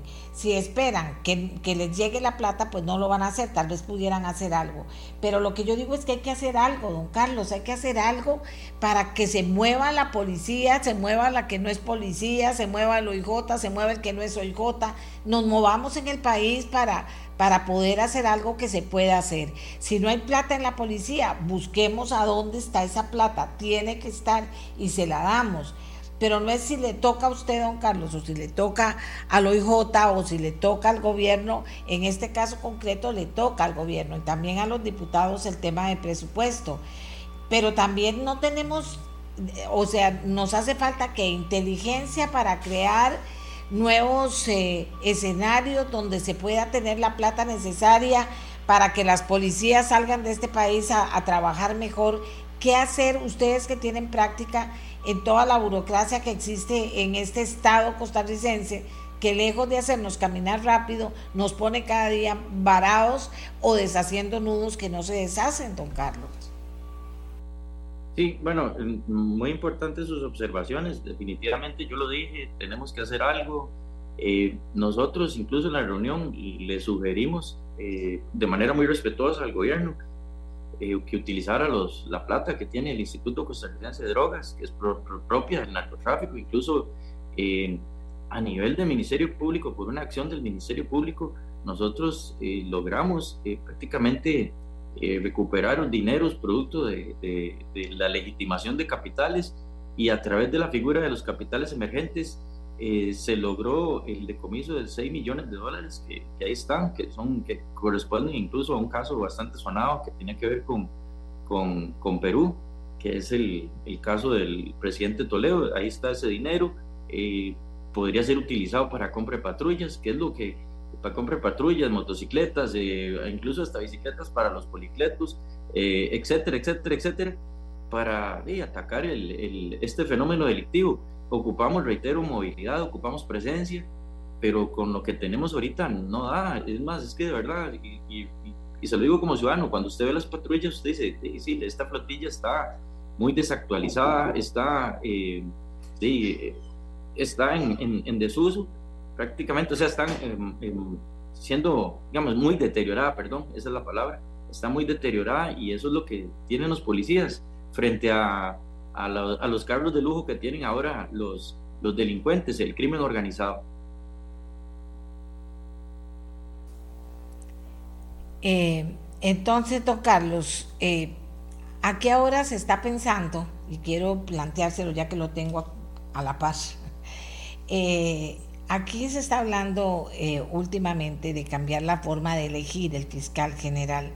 ¿Qué piensa usted de eso, Carlos? Eso es una decisión, eh, bueno, obviamente de los señores diputados. Eh, nosotros, bueno, la, elección, yo dirán que es que me, favoreció, no, no, pero para mí la elección, tal y como se dio en, la ocasión pasada, y yo le puedo dar fe, y de verdad lo digo con absoluta transparencia, yo no hice lobby, yo no me reuní con ningún eh, magistrado, yo no solicité, yo expuse mis ideas ante la, ante la comisión de nombramientos. Eh, de alguna manera eh, tenía también una, una trayectoria, conocía ampliamente al Ministerio Público y eso fue prácticamente el motivo de mi elección. con absoluta transparencia, le reitero, en mi caso, eh, mi nombramiento no se debió a, espero yo, a, ningún criterio político porque no tengo ningún vínculo político de ningún tipo, eh, no me gusta la política. Entonces, eh, yo lo hice precisamente porque amo al Ministerio Público y porque de alguna manera yo siempre había sido muy crítico con el Ministerio Público y yo lo dije, voy a participar. Si yo soy crítico del Ministerio Público y no hago nada, no me postulo, entonces mejor cierro la boca y no digo nada. Y, ese fue el motivo de mi postulación. Y por lo menos yo puedo dar fe y desde, desde mi propia experiencia de que mi nombramiento fue absolutamente transparente, incluso fue un nombramiento público que a mí más bien hasta me sorprende que, que saliera esta noticia recientemente, porque el voto, el voto eh, en el caso de mi elección ya fue público, fue público. Entonces no hubo ningún secretismo y reitero, eh, pueden pedir la información que quieran, que yo no me reuní con, con ninguna, con ningún magistrado, solo eh, tres magistradas que fue por iniciativa de ellas que nos llamaron a entrevistar a, algunos oferentes. Pero yo no le pedí ninguna cita a ningún magistrado y no hablé con ninguno de ellos, ni tenía conocimiento, ni los conocía, y, fue así. Entonces, eh, por lo menos, como le digo, desde mi parte, yo veo que, que el proceso es normal, que es un proceso que, lo tiene que realizar la Corte y que a como está es correcto. Eh, y también, obviamente, va a depender mucho de, de, quién se postule. Habrá algunas personas que consideran necesario ir a hablar con los magistrados con las personas que eligen. Yo no lo consideré así, yo no lo consideré así. Y, y esto lo digo de la manera más humilde, se lo puse en manos de Dios y, y fue Dios el que me puso en este puesto. Eh, don Carlos, ya para finalizar, ¿a favor o no de que se declare emergencia el tema de seguridad en el país? Yo estoy a favor, eh, doña Amelia, de que se le dote recursos eh, inicialmente y, ni siquiera estoy pidiendo para mí, yo ya lo he dicho muchas veces. Cuando estuvo el ministro Torres, yo lo dije, denle recursos a la fuerza pública. Ahora, lo mismo dije, cuando hablé lo de la, bicicleta, lo dije, eh, dotar de recursos a la fuerza pública. De, o sea, lo que ocupamos de inmediato es la presencia policial. Obviamente, esto es una cadena. Si le damos recursos a la fuerza pública, ellos van a hacer más trabajo, esto va a generar más investigaciones, esto va a generar también eh, más investigación de la investigación judicial de nosotros, de los jueces. O sea, hay que invertir en seguridad y, tiene que ser gradual y tiene que, pero de, así como acciones inmediatas, es dotar a la fuerza pública de movilidad, que ellos puedan de alguna manera estar presentes en los lugares y que ojalá con, con buenos vehículos y, y, que les permitan de, eh, actuar de manera inmediata. Eh, una vez que, que, veamos los policías en las calles, ustedes van a ver prácticamente de inmediato la disminución de la delincuencia en este país.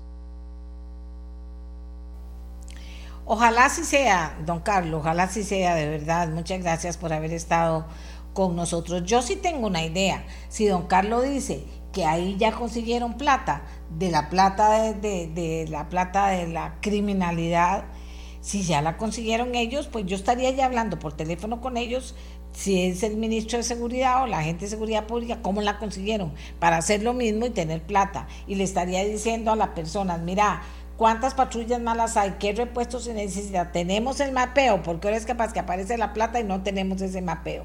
Es capaz que, que conseguimos la plata, pero no sabemos cuántas patrullas hay que comprar. No sabemos, o sea, tenemos todo eso listo, señores de seguridad pública lo tenemos listo ya, todos los mapeos que hay que hacer para saber qué es lo que hay que comprar para salir a patrullar las calles de este país, con emergencia o sin emergencia. Ha sido una emergencia durante mucho tiempo. Y porque los gobiernos se han ido dejando, ahora llegamos y encontramos esto que también se ha ido dejando. hacen, pero que hay que hacer cosas, estoy segura, segurísima, ve aquí lo acaba de decir este señor, porque ellos se pudieron y la policía no puede. ¿Por qué? ¿Por qué? Bueno, ¿qué, ¿qué conlleva la declaratoria de emergencia? Ahora también vamos a hablar de eso en el programa, pero ahorita hacemos una nueva pausa y volvemos con ustedes. No, si ya tengo a nuestra invitada, podemos entrar de una vez con nuestra invitada. Ah, Hola Jorge, gracias. Que, no está Jocelyn, yo estoy hablando de Jocelyn.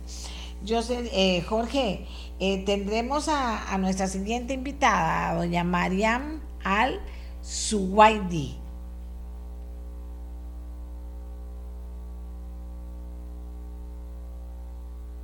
Todavía no, entonces hagamos la pausa y cuando regresamos vamos a estar con ella conversando sobre una entrevista bonita, diferente.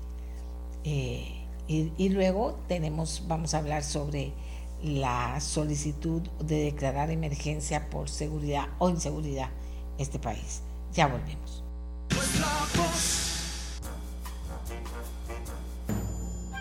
Natuvia en sobres ahora viene con probióticos para que probes todo lo que querés. Como Su, que ahora es pro quitarse todos sus antojos. O como Ana, que es pro preparar su salsa favorita para ella y para todos sus vecinos. Encontrá Natubia en tu supermercado favorito y volvete un pro vos también. La mía, la suya, la de todos y todas. Muchas veces eh, nos visitan personas de otro lado del mundo que les gusta el idioma español, que comparten con Costa Rica el cariño por las ciencias del ambiente, que comparte con Costa Rica las políticas ambientales que tiene y aprenden a conocernos y eso es, bueno, muy interesante, porque cuando hablamos que son lugares lejanos, hay lugares muy lejanos con culturas muy diferentes. Es el caso de Mariam al-Zawaidi ella es especialista senior en medio ambiente y energía en Emiratos Árabes Unidos. Vive en la capital, Abu Dhabi. Tiene una amplia experiencia en medio ambiente y regulación del agua y siempre está interesada en cómo se abordan los temas en todo el mundo. tiene una licenciatura en ciencias ambientales y una maestría en política pública. Y ella estuvo aquí en Costa Rica. Ha estado no una vez, dos veces. Y experimentó de primera mano la cultura costarricense, conviviendo con una familia en San Ramón. Vamos a preguntarle a Mariam, y la saludamos, por qué eligió Costa Rica y qué es lo que más le gustó de Costa Rica. Mariam, muy buenos días. Adelante. Buenos días. Hola.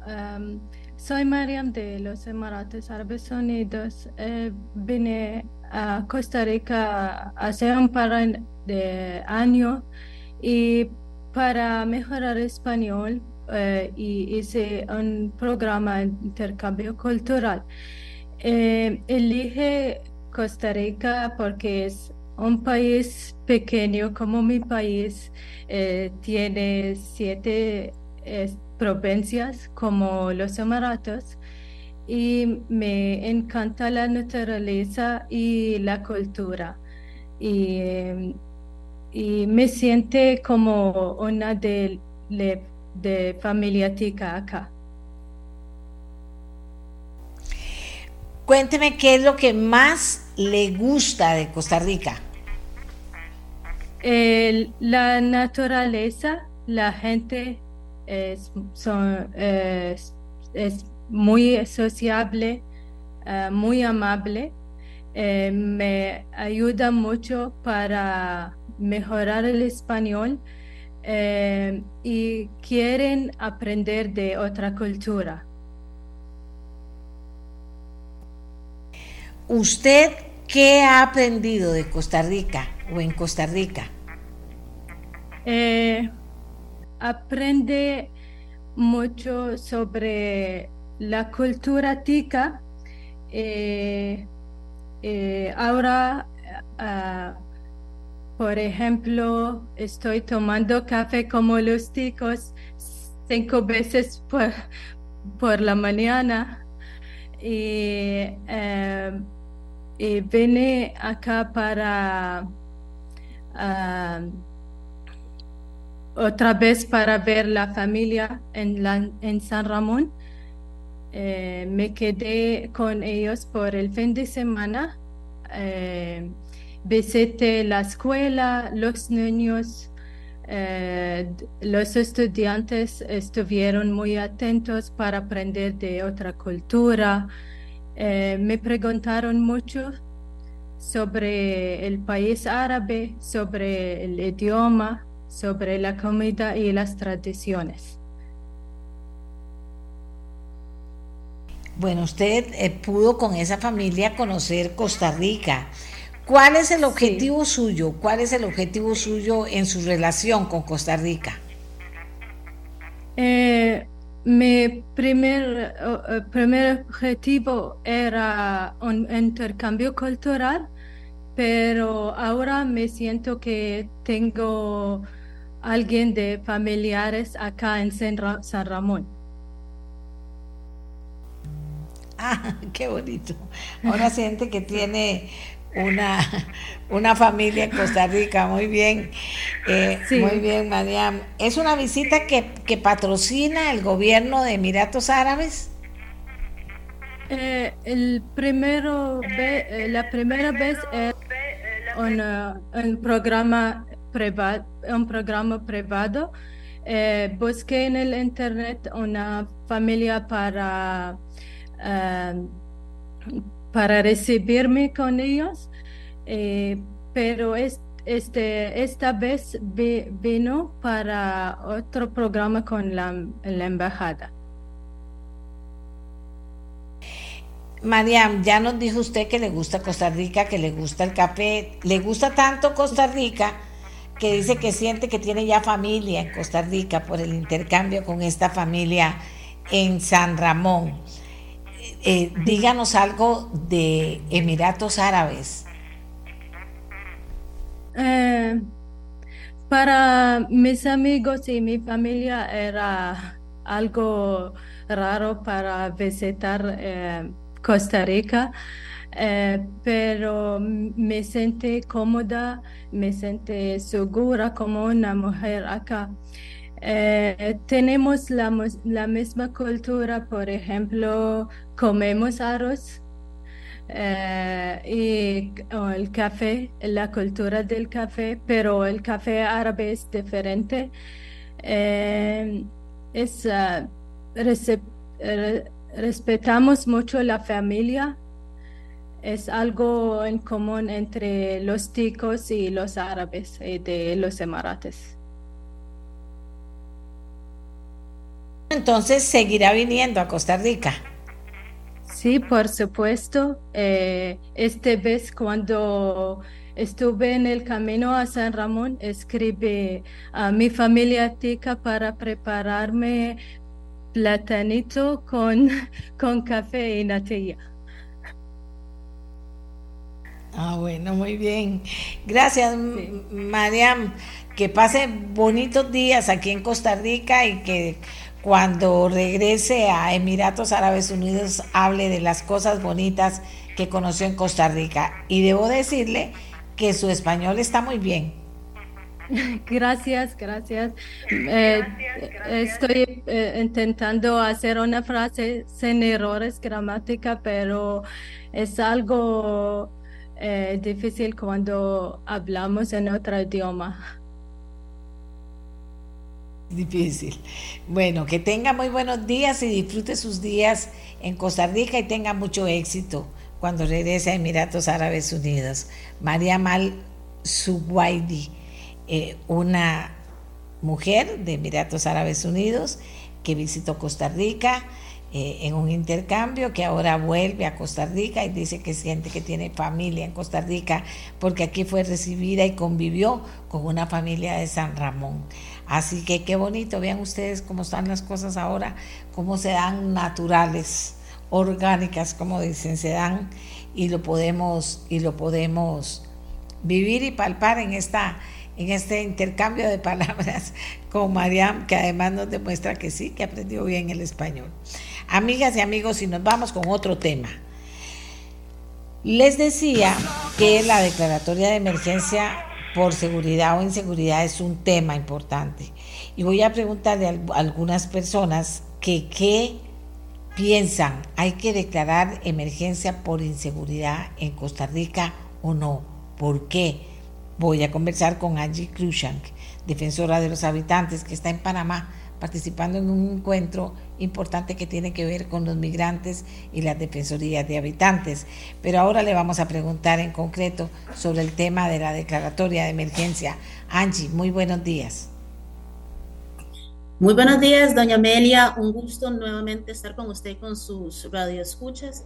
Eh, lastimosamente en el marco de este, de este tema que nos preocupa a todos y todas, pero ciertamente este, haciendo un llamado vehemente.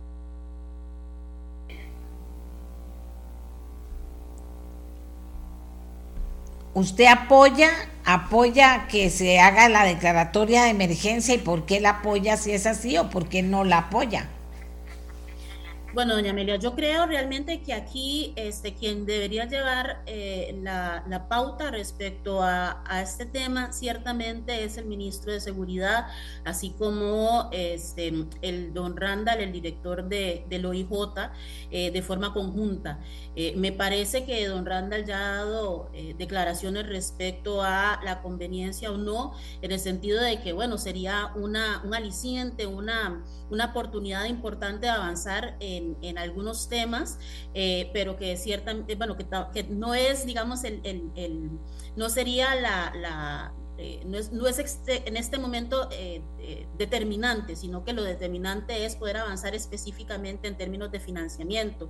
Si usted me pregunta a mí, en lo personal, doña Amelia, yo creo que sería una oportunidad valiosa de forma tal de que la institucionalidad en general, este, el sector seguridad pueda coordinar eh, que me parece que en este momento lo que hace falta es eso, este, claridad en términos de una política nacional clara, que por cierto, este, el señor ministro de Justicia nos decía eh, en la reunión que sostuvimos en la Defensoría que para noviembre estarían presentando esta política nacional eh, en torno a la seguridad y estamos desde la Defensoría esperando esta información este, para poder también tomar decisiones, pero creo que este, una declaratoria en ese sentido permitiría en efecto que que el gobierno de la República pueda tomar decisiones, establecer pautas, este, definir eh, rutas y sobre todo actuar de forma este, eh, sigilosa. Eh, Angie, aprovecho que está usted ahí hablando de migrantes, ¿cómo? y el presidente está sobrevolando la, del Darién hoy, el presidente de Costa Rica, ¿eh? y se espera que camine algo en favor de ordenar esto. ¿Cómo lo ve usted? Este, compartiendo con, defensores del pueblo de toda la región y particularmente con el defensor del pueblo de Panamá y de, Colombia y hemos conversado extensamente sobre este tema. Em, ellos ven con buenos ojos el hecho de que el presidente Chávez vaya a, a, Panamá, a la zona del Darién, este, ojalá no solo sobrevolarla, sino que también este, conocer en sitio la realidad este, que se está viviendo ahí, de forma tal de que pueda tomar decisiones eh, a nivel eh, nacional, pero también que pueda conversar con sus homólogos em, de, la, de, toda la región para que se tomen decisiones regionales también, porque este no es, es, un tema que no solo afecta a Costa Rica, por supuesto que nos afecta directamente y particularmente a las comunidades, eh, nos tiene desbordado en, en, muchas áreas, pero es un tema regional. La, la, solución yo creo que tiene que darse a nivel regional.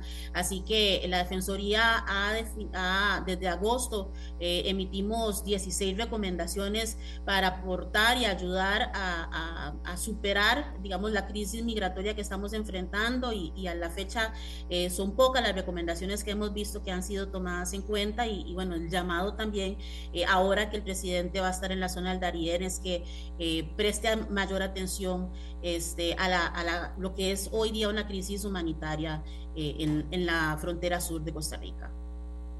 De Costa Rica.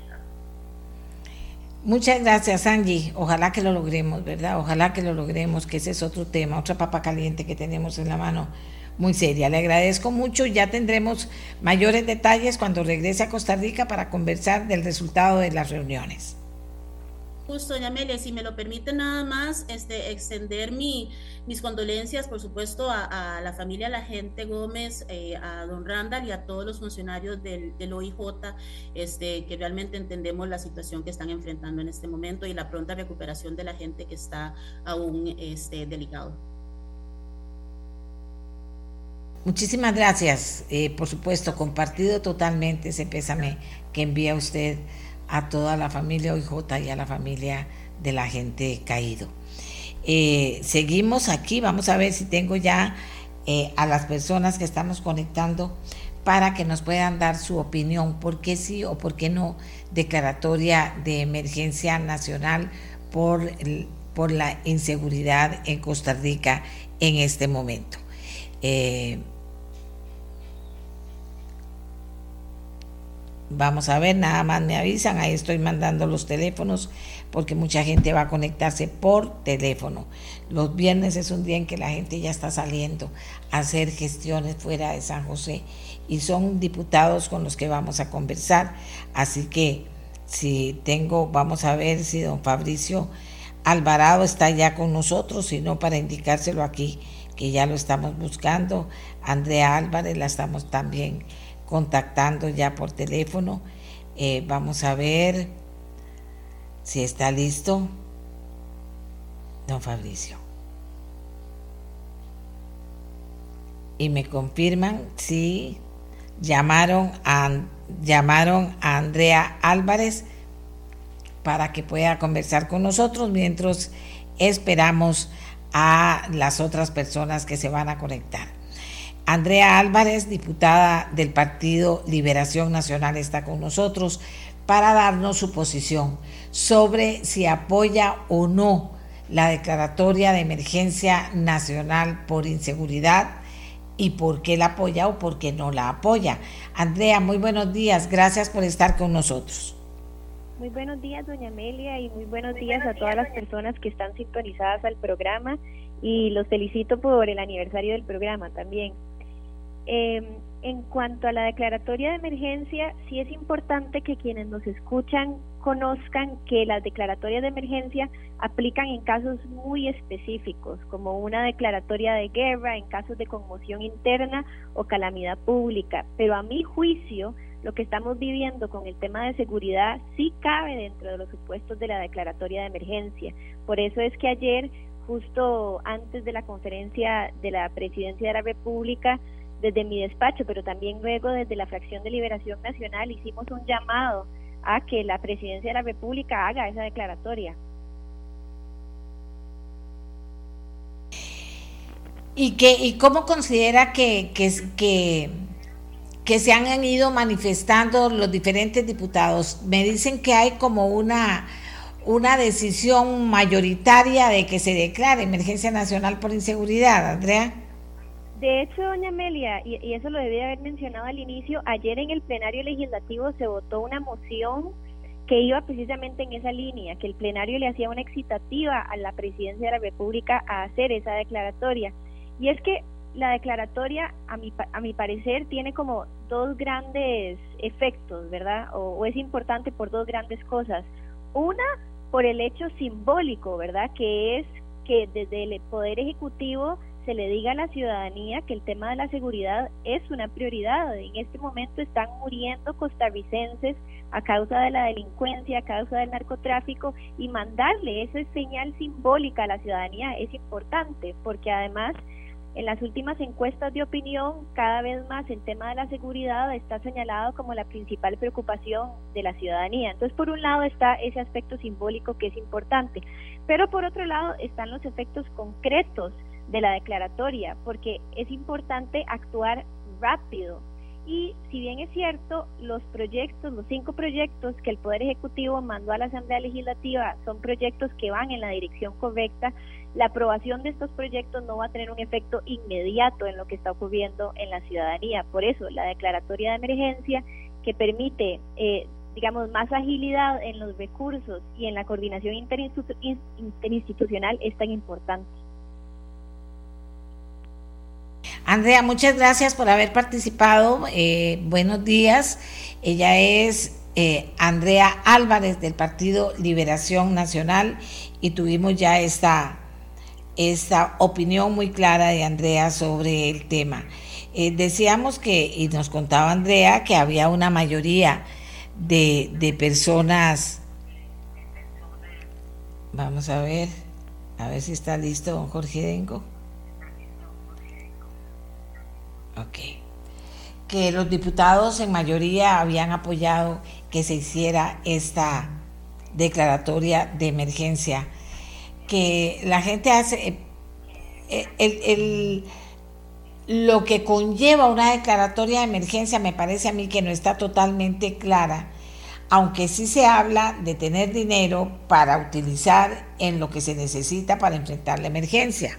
Bueno, en este caso se está hablando de que sí se necesita dinero para poder enfrentar la emergencia, que no hay dinero es otra cosa, que hay que buscarlo es otra cosa, que hay que reunirse con la gente del Ministerio Público a ver cómo consiguió plata del narcotráfico, que dice que ya consiguieron. Claro que hay que hacerlo, pero, eh, pero parece que el solo hecho de que hay una declaratoria de emergencia por inseguridad eh, como que calma y tranquiliza a las personas, ¿verdad? Que eso es importante. Como que calma y tranquiliza a las personas. Vamos a ver aquí. Un momentito. Eh,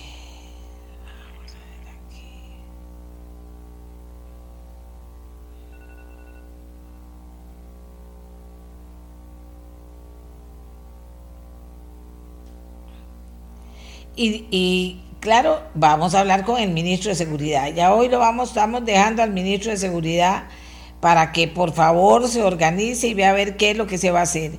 Pero sí creo que hay que darle una respuesta al país de qué es lo que se va a hacer.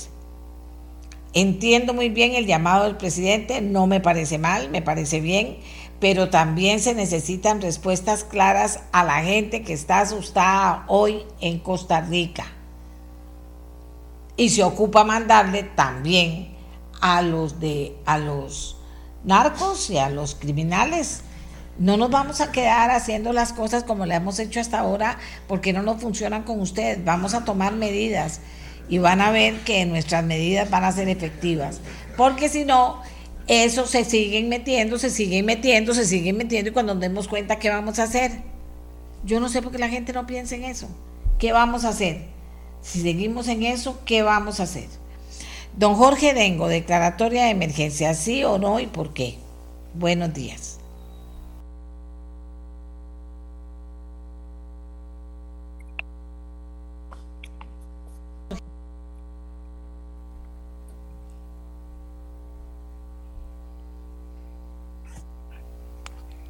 Ok. Adelante, don Jorge, buenos días. ¿Cómo le va, doña Amelia? Un gusto estar con usted el día de hoy. Gracias, señor. Gracias, señor. ¿Qué piensa usted sobre el tema y por qué? Al, tema de la declaratoria de emergencia, eh, estoy en parte de acuerdo con lo que está mencionando la, la diputada Álvarez. Ahora me parece que tiene un simbolismo importante en este momento en que realmente la situación del país está tan, tan crítica. Eh, creo que lo ha dicho muy bien don Randall y, don Carlos Díaz sobre eh, el valor práctico que tiene y más allá de eso hay, temas más importantes, porque a fin de cuentas la declaratoria de emergencia lo que, lo que permite es facilitar eh, la coordinación entre órganos y entes del Estado, así como aligerar ciertos temas de contratación administrativa. Eh, para mí, doña Amelia, en este momento, y lo digo desde, desde mi rol como diputado en la Asamblea Legislativa, lo importante es sentarse a oír y actuar, pero sentarse a oír a los expertos eh, y hacer un mea culpa desde la Asamblea Legislativa y aceptar que no somos expertos en todas las materias y esta es una materia tan específica, tan importante que hay que oír a la gente. Yo he estado oyendo con mucha atención su programa desde temprano y pude oír a don Randall, pude oír a don Carlos y, y, me parece muy valioso eh, oírlos y actuar con lo que ellos nos piden porque ellos son los que a final de cuentas saben.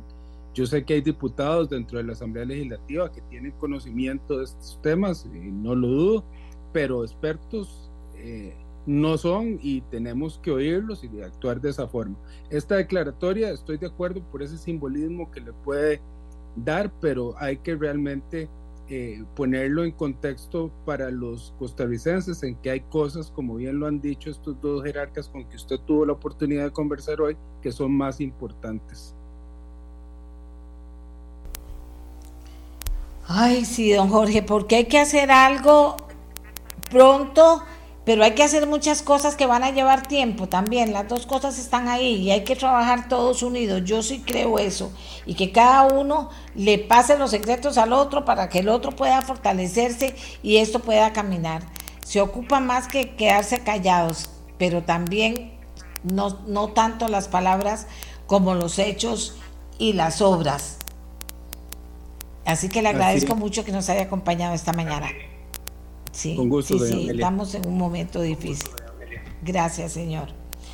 Y para finalizar el programa de hoy tenemos otro diputado, el diputado Fabricio Alvarado sobre el tema, sí o no, sí o no, declaratoria de emergencia nacional por inseguridad. Fabricio, adelante.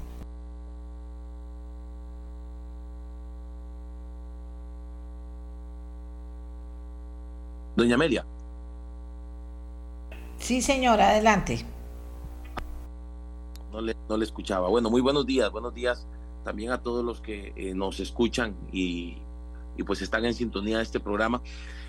Eh, este tema, eh, pues definitivamente nos está golpeando a todos en todos los sentidos. La situación de inseguridad, pues realmente ya ha alcanzado niveles inimaginables y si usted me lo permite, doña Amelia, voy a a retroceder a unos años atrás cuando yo ejercía el periodismo y precisamente eh, pues la fuente que me tocaba cubrir era la fuente de sucesos. Y en aquellos años recuerdo que un homicidio por sicariato era cuestión eh, que incluso ameritaba sacar la unidad móvil, pero era algo, porque era algo muy poco visto, era algo eh, pues prácticamente imposible de, de, ver en Costa Rica, algo que generaba un movimiento, eh, como les repito, que nos llevaba a mover la unidad móvil, a hacer coberturas, transmisiones en vivo, porque era algo bastante inusual. Lamentablemente, con el paso de los años, pues el narcotráfico ha tomado una preponderancia, ha tomado una fuerza que hace que prácticamente todos los días veamos no uno, sino varios casos y por algo la cifra de homicidios está como está.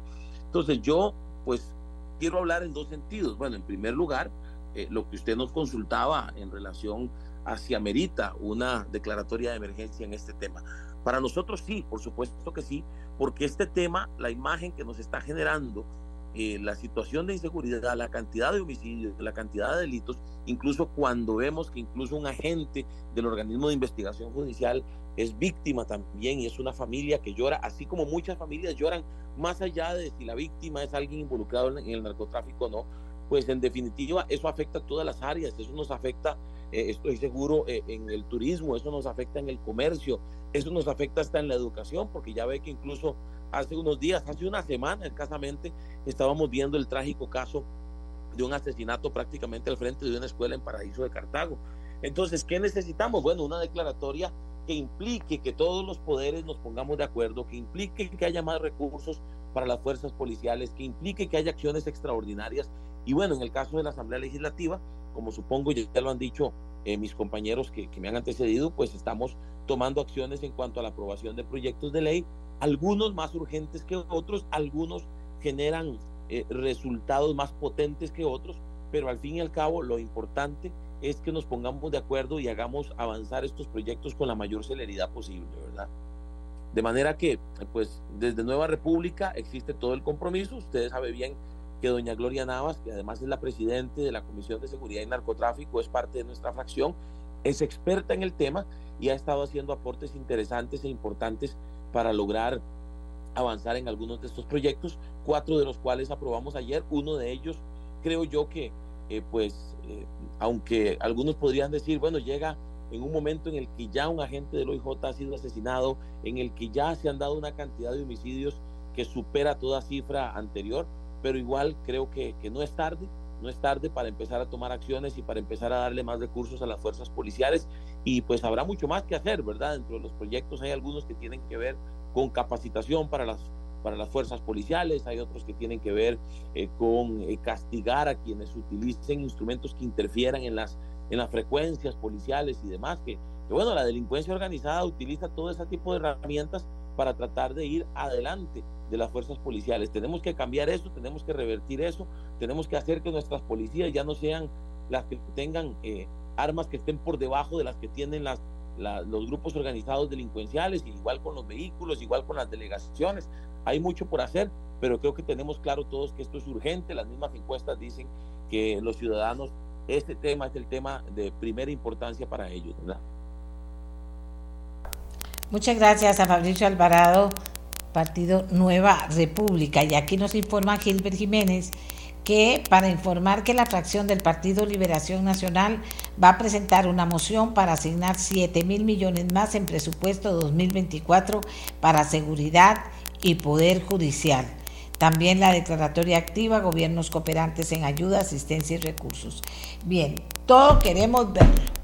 Se acabaron las palabras aquí. Queremos ver acción y queremos ver patrullas y queremos ver policías cuidándonos y queremos muchas cosas y esperamos respuestas más contundentes de parte de todos y no lo mismo y repetir lo mismo, sino qué de nuevo han pensado en estos días y qué vamos a hacer, porque todo lo vamos a hacer juntos y los costarricenses vamos a apoyar esos esfuerzos. Nos vamos Costa Rica.